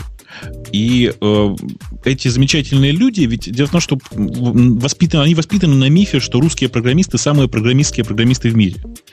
И поэтому каждую задачу они пытаются решать совершенно гениальным, интеллектуальным, сверхинтересным для них способом. А мне нужно, понимаешь, вот, ну, блин, мне нужно самую простую задачу решить продукт получить. Не, ну да, серьезно, я, я не знаю, где ты таких встречаешь. Я таких, видимо, на интервью даже не зову. То есть люди, которые совсем вот самолета только что сошли и думают, что они самые гениальные, наверное, их ну, пусть пообтесаются еще. Пусть Знаешь, у кому-то другим билет придут. На, э, денег на билет на самолет не хватает. Да. Пешком у нас, у, нас, у нас просто есть специфика в том, что э, Яндекс действительно очень большая компания, в которой есть и очень сложные и интересные задачи, да, и есть ведь э, и очень типовые задачи. Э, и обычно мы на эти типовые задачи берем э, там молодых пацанов и там молодых, молодых девочек, которые на этом учатся. Но периодически встречаются вот такие ситуации, когда приходит человек, который, ну, чувствует себя э, просто гением, прямо, ну, не знаю, сверх э, каким-то сверхинтеллектуалом, сверхпрограммистом, понимаешь, да? Его сажают на обычные задачи, и он не в состоянии их делать. Может быть, проблема в том, что мы неправильно их применяем. Я готов легко с этим согласиться. Э, но в реальной жизни вот заменить э, некоторое количество этих гениев на, э, там, на, на, простите за откровенность индусов, которые замечательно пользуются кнопочками cut and paste, просто вот профессиональные программисты на cut and paste, почти все. При этом я не хочу обижать индусов, и среди них знаю целых двух прям, прямо действительно гениальных людей, гениальных программистов. Они, правда, оба из математики вышли. Так вот, просто заменить некоторое количество своих разработчиков на программистов на cut and paste я бы с огромным удовольствием.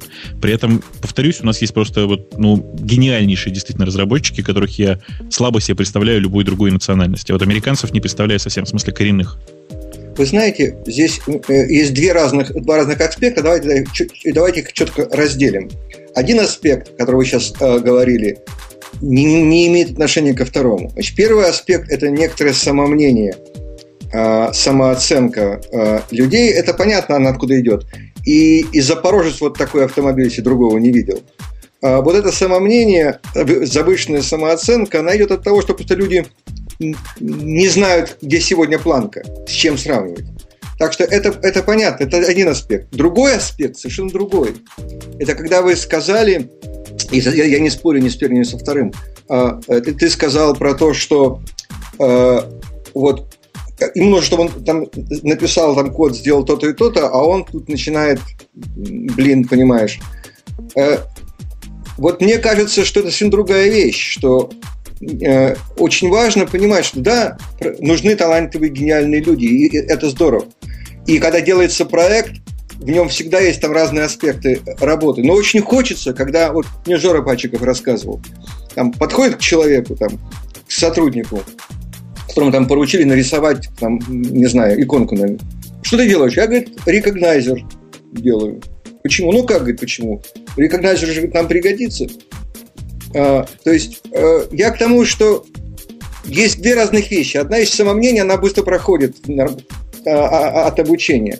А вторая проблема, более важная, когда человек делает работу, которую вы ему поручили, правильным, быстрым, самым удобным способом, а не начинает попутно писать компиляторы новые, создавать новые языки и э, другие инструментарии.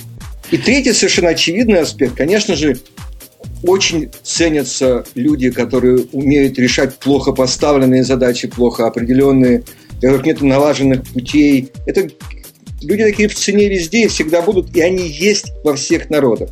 Они есть ну, среди мексиканцев, они есть среди ага. русских, они есть везде. Постоянные слушатели этого подкаста знают, что не раз я обсуждал человека... Вот то, что ты говоришь, Степан, это в моем понимании противоположность ориентации на процесс, ориентации на результат. Вот корневое противоречие. Мы рассказывали, я рассказывал о программисте, самом ориентированном на процесс и абсолютно плюющем на результат, и он, по иронии судьбы, был совсем не русским, а абсолютно американцем, правда, при этом еще и алкоголиком. Но у нас есть Нет, более... А, как, как же так, не русским? Так, вот так бывает. Бывает такое. У нас есть целый ряд тем, я пытаюсь посмотреть, на какую нам двинуться. Ну, так как собрались все, кто здесь сейчас говорит в эфире, они сидят на компьютерах известной компании Apple, давайте что-нибудь скажем про то, что Xserve появился новый – и как-то про это мало слышно, и совсем нету шума. Без шума и пыли вышел. Бобок. А я тебе скажу, почему нету шума никакого. Дело в том, что компания Apple, мне кажется, совершенно зря пытается пролезть на серверные рынки, э, потому что там все занято гораздо более интересными и авторитетными производителями. Э, это я при том, что при том говорю, что я бы вот, честно сказать, вот если бы мне э, предложили сейчас выбрать, вот мне подарят Fujitsu Siemens сервер или Apple Xserve, я, конечно же, взял бы Xserve, это же интересней.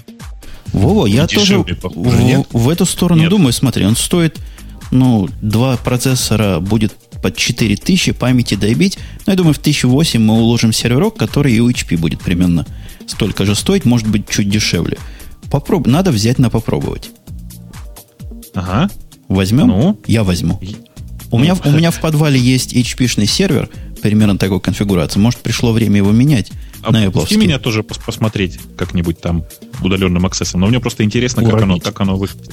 Ну, не, уронить-то я всегда могу, это ладно. Это я и обязательно возьму с SSD, потому что вот это меня момент его скорости в неких ситуациях особо сильно греет.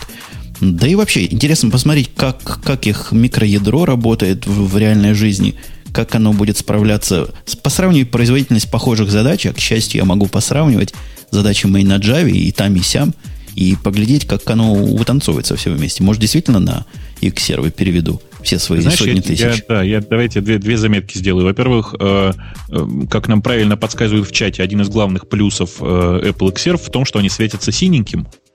Э, очень красиво светятся. Вот реально просто вот Apple показала себе даже здесь. То есть вот он, он очень красиво светится.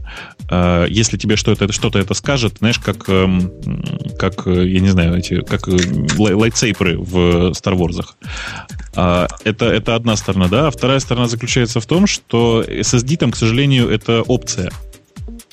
То есть это как бы отдельные деньги, и я не смотрел, сколько они стоят. Сколько они сейчас стоят SSD? Не, ну вот 128 гигабайтные, которые там анонсируются, они, по-моему, стоят не так уж, в общем, дорого. То есть они добавят, по-моему, к, к цене сервера, ну, там, долларов 500, не больше. Не, ну, по большому гамбургскому счету, не только в Apple можно SSD воткнуть, можно в что угодно воткнуть. Но раз уже брать новенький, хотелось бы попробовать его в самой экстремальной конфигурации. Ну, справедливости ради, я тут с Бобуком согласен, найти живого человека, который пользуется X-сервами, я ни одного такого не знаю. Но кто-то mm-hmm. же ими пользуется, иначе бы они его не держали бы и не апгрейдили.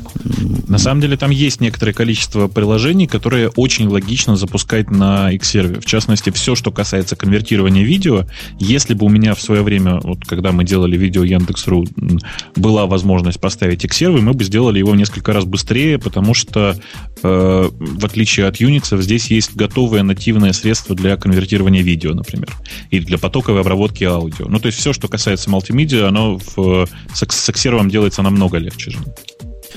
Да, надо попробовать, надо поглядеть. Я совершенно серьезно собираюсь такой купить. Но уже в подвал нового дома. Интересно, как он будет шуметь. Судя по виду, такой же шумный, как и HP, который там гудит, как да, самолет да. на взлете. Они шумят так же и потребляют так же, ну, чуть-чуть, чуть-чуть они зеленее, то есть чуть-чуть меньше, чем HP-шные и фуджиковские сервера, но при этом такие же шумные. То есть тут ничего не поделаешь. Ну, при этом, э, нет, ну, наверное, SSD э, шумит несколько меньше. Да нет, там э, шумят они вентиляторами, там такое охлаждение, что ух. А ну, особенно при включении, пока он продует себе все. Продувать хорошая идея. Все мои промышленного вида бытовые, знаете, бывают такие, как бы они с понтом промышленные, но в самом деле бытовые. Накопители, они тоже при включении гудят как сервер, чего-то выдувает, видимо, всю пыль оттуда, а потом выходят на обычный тихий режим. По поводу, по поводу рейдов, кстати, и по поводу Apple, и по поводу всего двухтерабайтный тайм-капсул может выйти вот-вот. Вот на днях. 2 терабайта Слушай, всеми каждому за чудовищно большие деньги, как это принято у Apple. Ты мне скажи, а почему это тебя беспокоит? Вот зачем тебе Time Capsule, Time Capsule на 2 терабайта?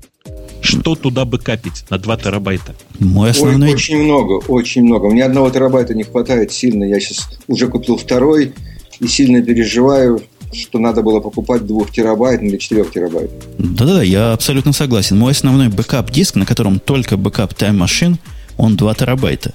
И он на 98% заполнен, то есть там я истории могу ну, за месяц в лучшем случае хранить. Его надо уже апгрейдить. Просто ничего такого под рукой тихого и надежного. А тут у меня рейд, все дела, и на столе стоит и не гудит, и по FireWire у подключается. Найти не так, чтобы просто. Вот пару... ну, во-первых, бэкап, во-первых, бэкап просто машины. Э, если у вас 320 э, э, гигабайт стоит э, диск на маке, э, бэкап занимает уже 600-700, потому что он же хранит э, там много вариантов за прошлые месяцы. Там бэкап вашей жены где-то должен храниться. Кроме этого, музыка, кроме этого, фильмы, кроме этого, все остальное. Но музыка и фильмы занимают очень много. Конечно, у меня музыка, фильм на отдельном разделе, который туда тоже бэкапится, так как все куплено за деньжище немалые – и, и полный, полный он. Поэтому я отвечаю тебе на вопрос, Бобук, мне еще 2 терабайта вполне бы подошло.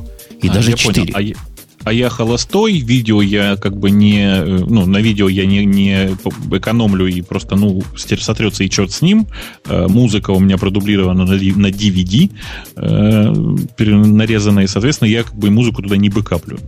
Не, ну, это, все, весь медиа, который это есть, у, у тебя, это у тебя гиковская, знаешь, ты гик среди гиков в данном случае, потому что у меня вот тоже под столом стоит, по-моему, где-то на 2,5 терабайта и, в общем, э, место там, конечно, еще валом, но Слушайте, ну просто вот вы понимаете, что вот когда вы это говорите, Фрейд, он просто, ну он, я понимаю, что он умер уже от рака там гортани или легких, я не помню, но то, что он крутится сейчас в гробу, это просто ужас. Во-первых, у тебя дома под столом стоит на 2 или 3 терабайта, во-вторых, э, ну вы понимаете вообще, как означает, что означает фраза бэкап жены? Вы понимаете, что означает фраза бэкап жены вообще? Вот я просто чисто вот так, на всякий случай. Бэкап Нам жены... же Степан, я сказал в самом начале, это когда в Париже один и э, телефон на салфетке. Да, да, да. Вообще, есть еще одна замечательная новость про Apple. Давайте уже ее окучим до кучи. Это про то, что вот-вот э, там стукнет миллиард скачиваний в App Store. И еще одно да, ну вот Apple запустила такой обратный счетчик на странице slash iTunes, э, где показывается, что вот им совсем немножко до миллиарда осталось, а кроме того, э, теперь в iTunes вся музыка в iTunes Plus.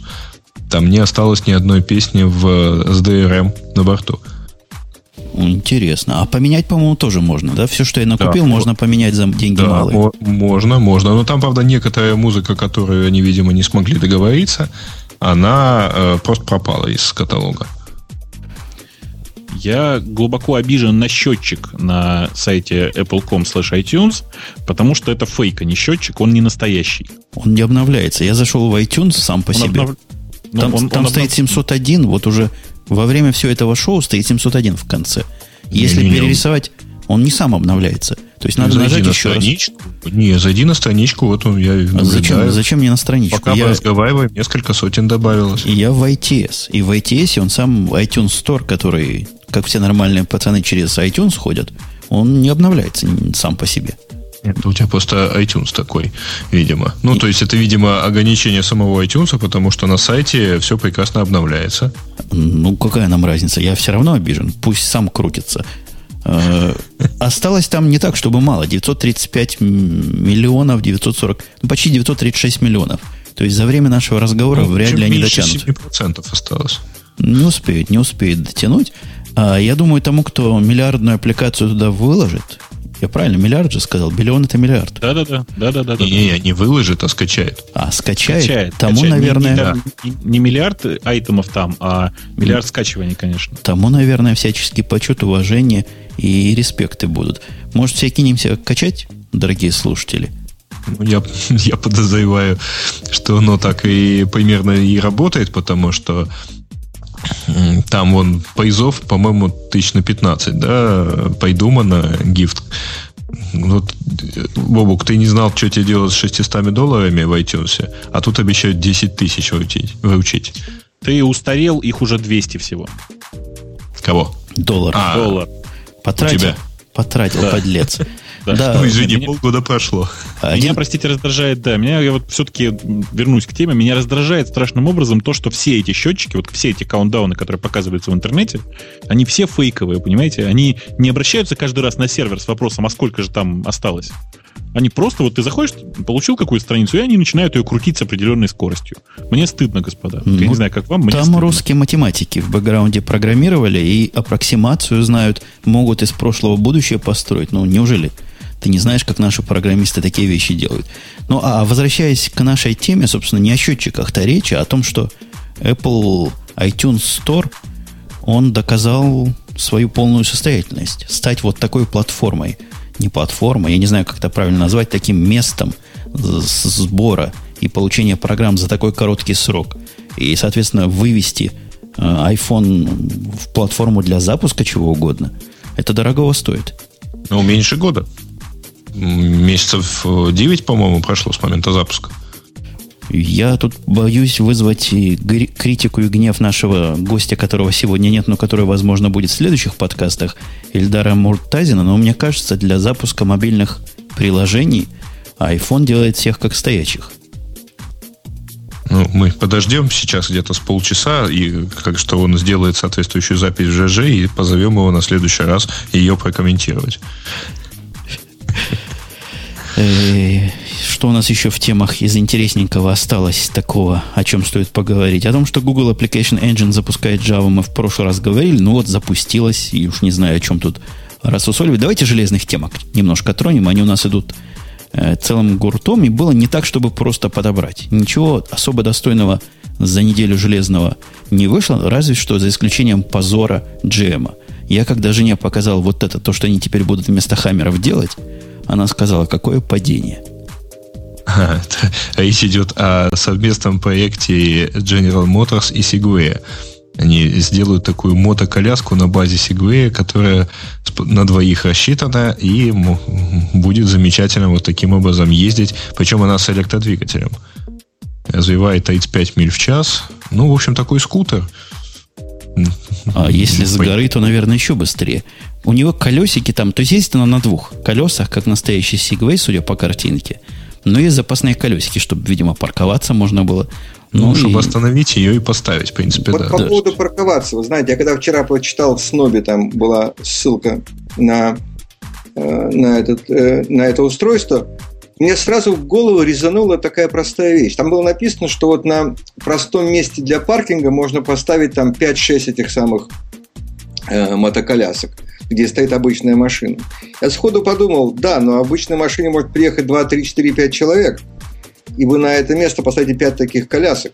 А, вообще во всех этих устройствах э, и в предыдущем, в котором совершенно классно было кататься, просто побаловаться. Есть главный, на мой взгляд, недостаток, который даже есть в простом скутере, в простом мотоцикле. Нельзя посадить партнера с собой рядом. Нельзя проехать никуда, вот приехать вдвоем.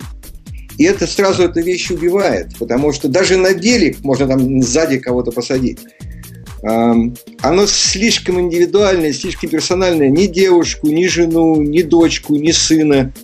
То есть нужно ехать везде вдвоем. И это увеличивает количество транспорта в мире, а не уменьшает. Ну, Но с другой этом, стороны, да, транспорт меньше размером. Угу.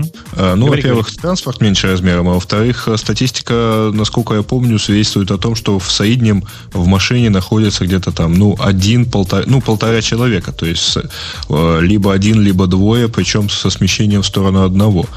Вот, поэтому тут э, аналогично, по-моему, аналогичную статистику приводили про смарт. Э, вот этот совместный проект Swatch и Мерседеса. Он тоже паркуется так, что на, обычной, на месте для обычной легковушки стоит два смарта. Но э, хотя это не сделало их популярными, поскольку они все-таки неприлично дороги для такой мотоколяски. Народ, здесь, народ, здесь ошибка, на мой взгляд, очень сильная. Вот когда мне говорят про то, что в среднем в машине полтора человека, Поэтому давайте делать машину на полтора человека. Это бред. Потому что, да, в среднем полтора человека. Но когда мне нужно встретить э, там гостей, и, прилетевших раз в год, раз в месяц, мне что, идти покупать другую машину? Конечно, у меня, конечно. У меня четырехместная машина не потому, что навсегда мне нужно, нужно на четыре места, а потому что иногда нужно четыре места. Так вся, я, я так понимаю, вся суть этой идеи в том, что вот эта коляска – Э, эта инвалидка, она далеко не первая машина и, скорее всего, не вторая в хозяйстве. Вы понимаете, что мы сейчас обсуждаем какую-то фигню, потому что это двухместный аппарат? Да, он обещается быть двухместным, хотя один мужик Я нарисован. этого не увидел, прошу прощения. Вы, не, нет, всех... он двухместный, но, но, правда, все равно, говоришь. Я вот как, никак не смотрю, я не понимаю, как там два человека с э, одним портфелем поместятся. Но... Э, портфель я не, не вози с места, поэтому я, извините. Да-да-да, я, я понимаю. Вторую на колени но... посадить. А, кого вторую на колени Ну, посадить? вот это, пассажирку. Второй бежать а, нет, может. Нет, нет, нет, нет. Там действительно, там два места, там просто, ну, я почему сужу, что два места, там два комплекта сидений. Там может быть как бы э, второе сиденье для чего-нибудь просто так, но вообще там два комплекта сидений. Э, прямо рядом друг с другом. Э, я, собственно, к чему? Действительно бывает ситуация, когда два это тоже мало. Но вообще в таких ситуациях мне кажется, что ну, просто если у тебя есть возможность выбрать, поехать вот на, этом, на этой странной тележке, на которой я бы, если честно, никогда не поехал, или поехать, э, ну, но, но доехать быстро, и, или поехать на Женином Хаммере и доехать медленно, но зато в пятером, то я, пожалуй, выбрал бы тележку. Ну, ты выбрал скутер уже, так что ты здесь человек предвзятый. Во-первых, почему медленно на Хаммере, а во-вторых, не страшно ли вам вот на таком выезжать на дорогу? Но ну, почему пешком бы не пойти или на велосипеде? Велосипедисты вообще безумные люди, которые э, имеют смелость по дорогам ездить. Вот эти не намного умнее. Но ну, до да, него, до него дотронуться, и он будет лететь просто как фанера над Парижем, о котором гость недавно упоминал. Жень, ну Конечно, я сразу все... скажу, что я не боюсь ездить на мотоцикле, понимаешь, как бы, э, поэтому мне как-то и, наверное, на этой хрени тоже не очень страшно. Хотя вот пристегиваться я бы не стал, потому что если что, выпрыгнуть очень хочется. Для маленького городка это, наверное, была бы вещь, э, для какого-нибудь там Лос-Гатоса, Купертина, где у вас есть бэк-ярд, где есть свой маленький домик, куда эту штуку можно там да, за забором Там поставить. нет проблем с местом для парковок. А в, в Манхэттене это вещь бессмысленная.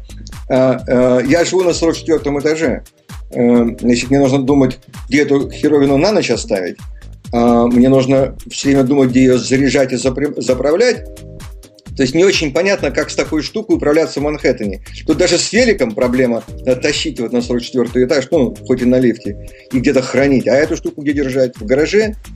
Может, и... она тоже в лифт залезет, если пинками да, и, и такой-то матерью. В доме занимает? Ну, ну да, занимает. И там действительно два человека сидят. Вот есть вот картинка, которую я сейчас пошлю в чатик в наш. Видно, что если не очень два, не очень толстых, то, видимо, влезут.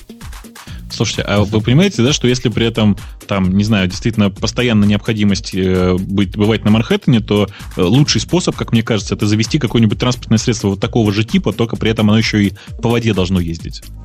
То есть не, не париться с мостами, просто с этими пробками. В воду съехал и пошел прямо до острова. Ну, тогда же лучше Эта штука как ZIP, э, э, чтобы ее можно было рентовать, чтобы она везде стояла, как в Голландии велики стоят. Эм, ну, в Голландии они при этом, по-моему, уже не, они стоят, в общем, у них был проект бесплатных, так вот эти бесплатные быстро перестали быть ну, Пусть будут платные, это же не важно. Я вышел из дома, я спешу в театр, эта штука стоит недалеко, я в нее сел, поехал, там ее бросил, пошел. Так это работало бы. А не знаю, мне кажется, что вот мне, как жителю большого города, э, непонятно, куда такие вещи девать. Хотя квартира, казалось бы, большая, но даже она для моей квартиры эту штуку не всунешь нигде. На самом деле, мне кажется, что два главных, вот, два главных вопроса для меня в этой ситуации, это, значит, пункт раз. Какого черта делают такие, ну, это же, вы понимаете, довольно дорогой агрегат, да, и вот можете себе позволить не каждый. Почему ну, такой агрегат делают? От тысяч будет стоить. Ну, я думаю, что это миф какой-то, потому что нынешний Segway стоит дороже. Так вот, э, какого черта, даже, ну, даже вот пусть они двухместные, но почему не откидывается сиденье? Вы поймите, что для меня вот машина нужна, ну, я холостяк просто, вы поймите, мне машина нужна в основном для, э, ну, для разного, ладно. А, э, Две коробки два... пива мне поставить некуда. Да, для, того ну, разного, для того разного, о чем ты, Бобок, тут говоришь, он мал размером. Это для, э, для акробатов. А ты понимаешь, как бы, что было бы очень удобно? Смотри, у него сзади есть колесики. Откидываешь его, значит, в заднее положение, э, кресла распрямляются, получается большой диван. По-моему, супер. Гриша, вот это было Гриша, бы гениально. Вспоминая, да. вспоминая предыдущего президента Соединенных Штатов, то есть ты хочешь пополнить, составить ему компанию и упасть таки с Сигвея, да? Знаешь, ему уже составил комп- компанию, как его зовут у нас, ПВЦ-то такой, муж Пугачевой. Вот он тоже упал с Сигвея, говорят. Ладно, дело не в этом. А самое, самое-то главное, я хочу сказать, что давайте я немножко вот от темы ха-ха к, к теме реального передвижения. Я просто вот я очень боюсь не дожить до того момента, когда появятся телепорты. Мне очень хочется, чтобы в старости я мог перемещаться нажатием кнопки, вы знаете? Но это тоже больная тема. Мне стрёмно, когда меня будут тут разлагать, а там собирать. Я не а знаю, ты... как ты. Я даже на самолетах летать боюсь. Боишься, что там, там неправильно соберут? Не то соберут. Или У нас, два. Причем какой-то футуристический выпуск получился. Футуристический. А кто из вас катался на Сигвей? Я, я катался. Я однажды ездил, да. Я пробовал. А, просто я просто тащился от него. Я чуть-чуть себе не купил, а, настолько на меня потрясло своей элегантностью в движении, в управлении и так далее. А, но правда, да. А в этом мотоцикле, кстати, еще один минус. Скажем, у меня э, дача э, в Нью-Йорке, до нее там 85 миль. И мне эта штука просто до, до нее не доедет. По пути будут заправки. Ну, здравствуйте. Вот а сверху еще... солнечную батарею можно еще прицепить. Найди русского умельца, он прицепит. Да, а еще такая очень важная вещь в любой машине. Машина это все знают. Все хорошо это знают. Машина это большая хозяйственная сумка. В нее складываешь там по пути кучу вещей. Батоны хлеба, молоко, пиво, масло, мясо. Там, пока едешь на дачу, что только не ведешь. Баранину, шампуры. Куда это сюда класть? Э, да, Я думаю, в рюкзак. В рюкзак и прицеплять где-нибудь сзади там таким. Или тележку купить еще. Прицеп это, это, это у Бобука мотоциклетная ассоциация. Там тоже все в рюкзак, насколько я знаю, кладут. Ты знаешь, нет, у меня есть такой специальный ящичек э, сзади, который, ну, то есть кофр называется, в который все складывается.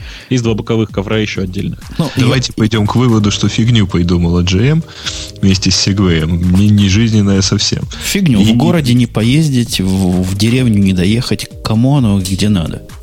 Я да, предлагаю... А за, а, а за эти деньги можно, в общем, у вас да, чуть-чуть доплатить и Харли купить.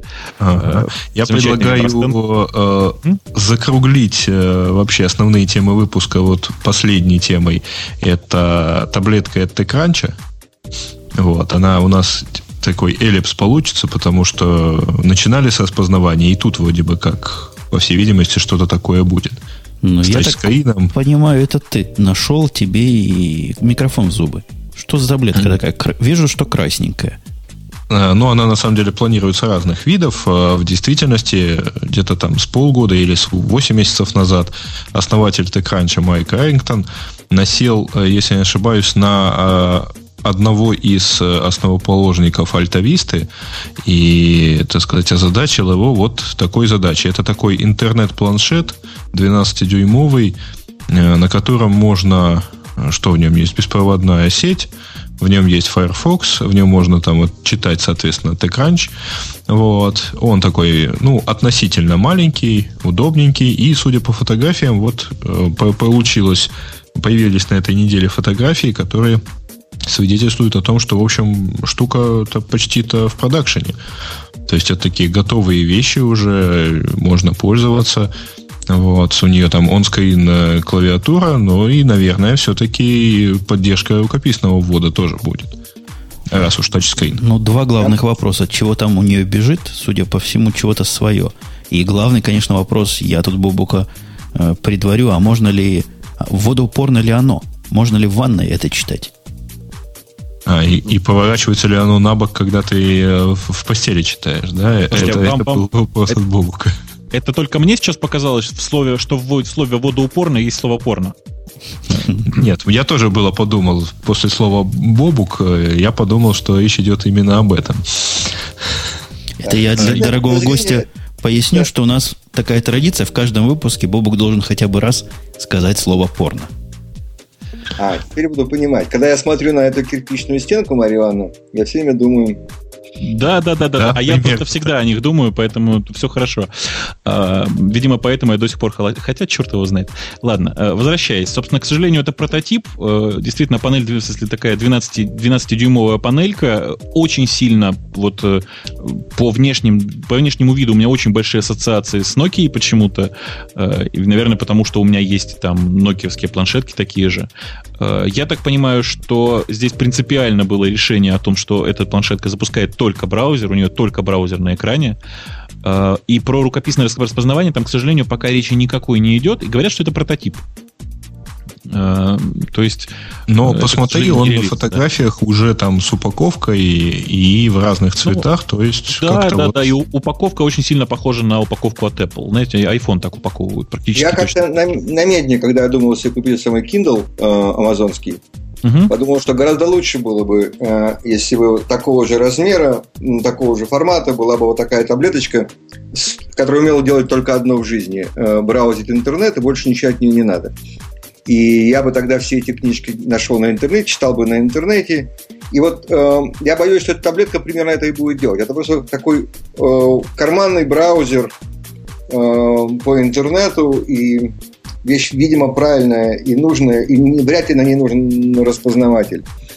И я Но совершенно согласен. Это не карманный формат, получается, мало карманов. Надо сделать его как Kindle, на самом деле. Ну, Kindle, не дай бог, сделать таким же страшным, как Kindle. Это ну, мой личный страх. Формат, я имею в виду, чтобы а, он был самолетного размера. А, а продолжая твою идею, это как раз то, о чем редакция Radio T говорила вместе с большевиками последние 40 лет. Мы хотим получить... Большевиками, с республиканцами, что за радио? Да-да-да, с республиканцами, совершенно верно. Мы хотим получить iPod Touch такого размера. И это многих из нас, меня бы это устроило. Мне нужен как тач, только большой. И будет мне счастье. Вот Kindle такого размера и есть. Ну, про Kindle ну, вообще... это же Kindle, это же не Apple. Kindle Давайте это, это переходить кошмар. к темам пользователей, которых у нас кстати говоря, как-то маловато в этот раз. Как-то пользователи вы действительно маловатую активность произвели, слушатели то есть. И вот. я по рейтингу пытаюсь отсортировать, как-то и рейтинги невысоки. Ну, нет, относительно высоки, пока крайней в самом начале. Первый у нас RDC с новостью про то, что NVIDIA показала нетбук на базе тега. Ну, здорово. Значит, есть еще одна модель нетбука. Сколько их там уже? Несколько десятков или несколько сотен? Я думаю, до сотни еще не дошло, но уже близко к тому. То есть слишком вот. много. И следующая тема железячная, Абака от того же RDC, Абака Паима, неттоп всего за 99 евро. То есть вот такой десктопный нетбук, сильно бюджетный, ну, тоже здорово. Но он какой-то не совсем нетбук. Он, как, если пойти по ссылочке, то кроме 99 евро, пожалуй, нет ни одного довода, который заставил бы его купить. А если перевести Нет, на доллары... Просто с возможностью, просто без экрана. Вот. Ну да, у нас, у нас в темах был нетбук, который выглядит просто кошерно. И, и не так, как настольный компьютер, поставленный просто на пол. Хорошенький такой был нетбук, мы как-то его упустили, по-моему, от Acer. Кто это выпустил? Помните, было у нас такое? Mm, да, что-то такое было. Вот это красота Давайте... нечеловеческая. А тут, ну, 99 долларов, ладно. Да. Ну и гораздо большие суммы. Следующие новости от Влад Сиона о том, что Polaroid обанкротился, его продают за 59 с копейками миллионов долларов. Ну что, хорошая фирма была. Хорошая фирма. У кого из нас полироида не было? У полироид был у, у меня был полироид не, не мгновенный, а обычный. И должен сказать, я его до сих пор Э, с теплотой вспоминаю, потому что очень хорошая мыльница была. Ну, такая обычная, на обычную пленку снимала. Замечательный, там даже был режим панорамы. Режим панорамы был реализован очень просто. Там щелкаешь на кнопочку и выдвигаются такие шторки, которые делали, просто вот сужали формат кадра. Хитрецы. Ну, а да. вот, вот тот полироид, который все представляют, когда говорят о полироиде, был поразительным устройством. Он стоил копейки какие-то. И я помню, я тогда еще в Советском Союзе жил. Да, это еще в Советском Союзе было. И кассеты к нему стоили дешево. И вот это чудо. Выходила из него сразу гадкая, но фотография. Это было... Ух. Да, не тиражируемые никак и так далее. Он у нас долгое время, кстати говоря, каким-то образом делали там фотографии на паспорта модели сделать. Ребята, вы говорите про полироид. Вот тут Silicon Graphics опять за 25 миллионов продают в очередной раз. 25 Тоже... миллионов? Слушайте, давайте купим. Да скинемся. А, Мы в прошлый раз э, э, обсуждали Silicon Graphics параграф купил за большую сумму, чем сейчас его покупают. Мы в прошлый раз обсуждали, по-моему, эту тему и пришли к выводу, что это очень на первоапрельскую шутку похоже. Тогда как раз 1 апреля про это и объявляли. Не, у него очень много долгов. А, так с долгами продают. Не, ну тогда не возьмем. Нет, не будем брать. Конечно, с долгами. А в свое время эта фирма возглавляла э, ли, ком, к, Какомовский лист, она была номер один. Mm-hmm. Э, когда я стал э, корпоративным вице-президентом в Силиконе, а у меня был советский паспорт, там, ну, российский, я там жутко гордился, что вот э, там они, видите ли, нам не продавали силикон, а теперь я вот у них там вице-президентствую. А сейчас выясняется, что... Выше, очеред... Высшее достижение русской разведки, на самом деле, да? Ну, конечно.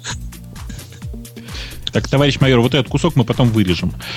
А, дальше, а, дальше, что у нас там с темами? Опять ага. у нас первый ПК от... Да, тема про полироид, я сказал, была от Влад Сиона. Э, Сигизмунд Выхухолев сообщает о том, что есть первый ПК на NVIDIA Ion, э, маленький компьютер с мощной видеокартой. А это вот этот, который как раз я тоже он от Acer, это тот, что я имел в виду.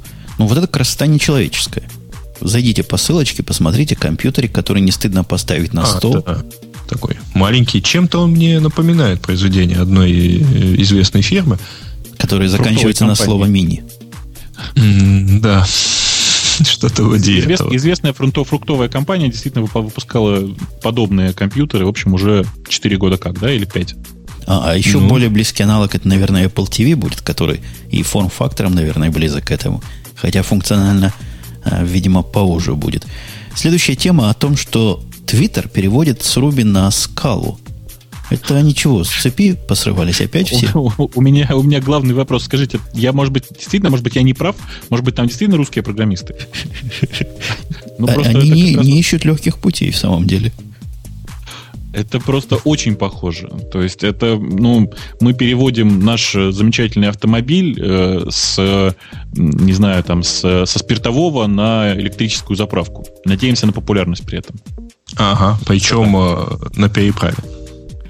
Да, ну да-да-да. Ну, тот, кто предложил эту тему, Apollo 2K4, предложил его на C++ написать, что, по-моему, будет еще круче, чем на скале.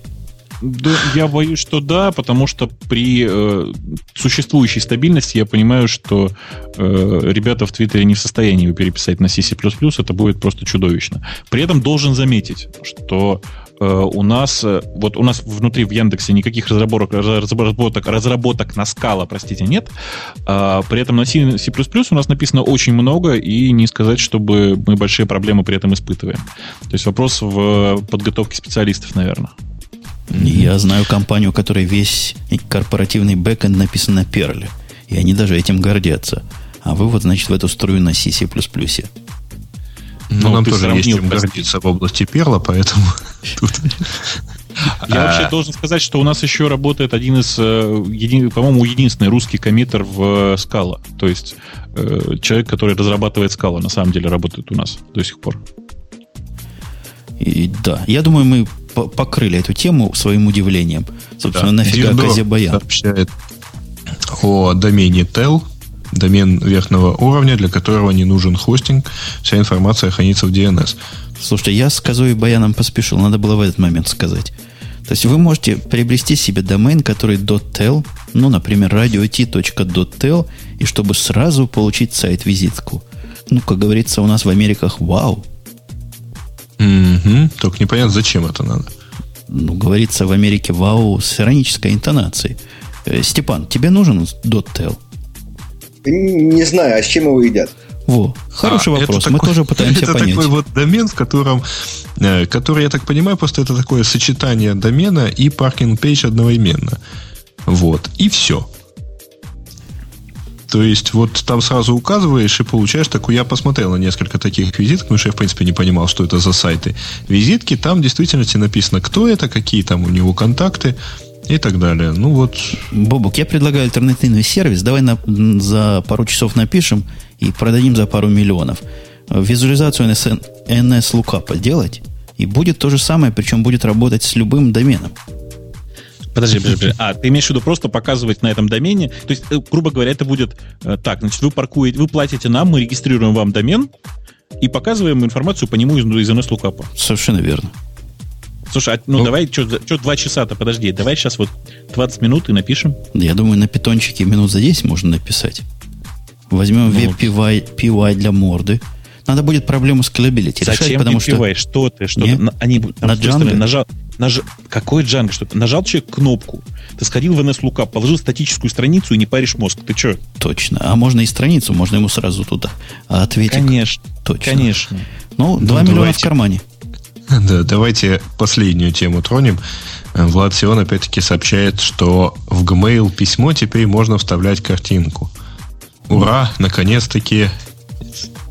Слушайте, а я долго читал, потом думал, потом опять почитал, потом понял. А речь идет о письмах в HTML формате, да? Да, Нет, да, да, конечно. Речь идет о том, что в Лепсе появилась фиговина, которую можно активировать. После этого появляется, не появляется, кнопка там картинок была. Но теперь вместо того, чтобы вставлять в attachment, она будет вставлять прямо, как говорят у вас в России, в HTML. Ну, да. Я просто никогда не писал письма в формате HTML. И, и вот не знаю, как этим оно, пользоваться. Оно, оно, оно, вы знаете, как там выглядит? Оно выглядит э, точно так же, как оно выглядит в Mail App, если кинуть туда картинку. То есть текст, текст, текст, вставленная картинка и снова текст, текст, текст. Самое ужасное при этом, то, что, к, сожалению, оно еще и, ну вот я не знаю, как сейчас, просто вчера, когда я это смотрел, оно еще и само письмо также формировало. То есть идет текст, текст, текст, дальше идет, э, собственно, ну, заканчивается одна пар, часть майм, э, вставляется майм с картинкой, и начинается следующий майм со, со следующим блоком текста. К сожалению, не все почтовые клиенты сейчас это понимают. Я очень надеюсь, что они это поправят или уже поправили, вот как мне тут говорят. Вот. Но сам факт вообще очень забавный. Оказывается, многие клиенты не понимают, когда э, чередуются мемтейпы. Да, ничего, всякие ну, левые клиенты. То есть они просто обрезают и карти картинку делают атачментом, да, а второй блок текста не показывают. Ну, типа того, да, они обрывают письмо на середине. Ну, вообще счастливым обладателем MailPlane, которым я являюсь, drag and drop даже уже был доступен давно, без всяких. Но теперь он будет не атачменты, видимо, делать. Хотя трудно сказать, чего там они будут делать. Давайте не будем в эту скользкую территорию вторгаться. По-моему, все темы мы покрыли. Ну, в принципе, да. да. Там дальше они еще есть, но да. В общем, ну, по-моему... Покрыли, покрыли все темы, просто как сами знаете кто, сами знаете кого. По-моему, пора закругляться. Пора закругляться, и время наше разрешенное в эфире, которое мы сами себе постоянно модифицируем, сдвигается. Если нет возражений, я буду это дело катить с верхней стороны. И напомню вам, что был с нами немножко суженный, но тем не менее прекрасный состав ведущих – прежде всего гость Степан, который говорил много, говорил бойко, в хорошем смысле много. Мне было интересно.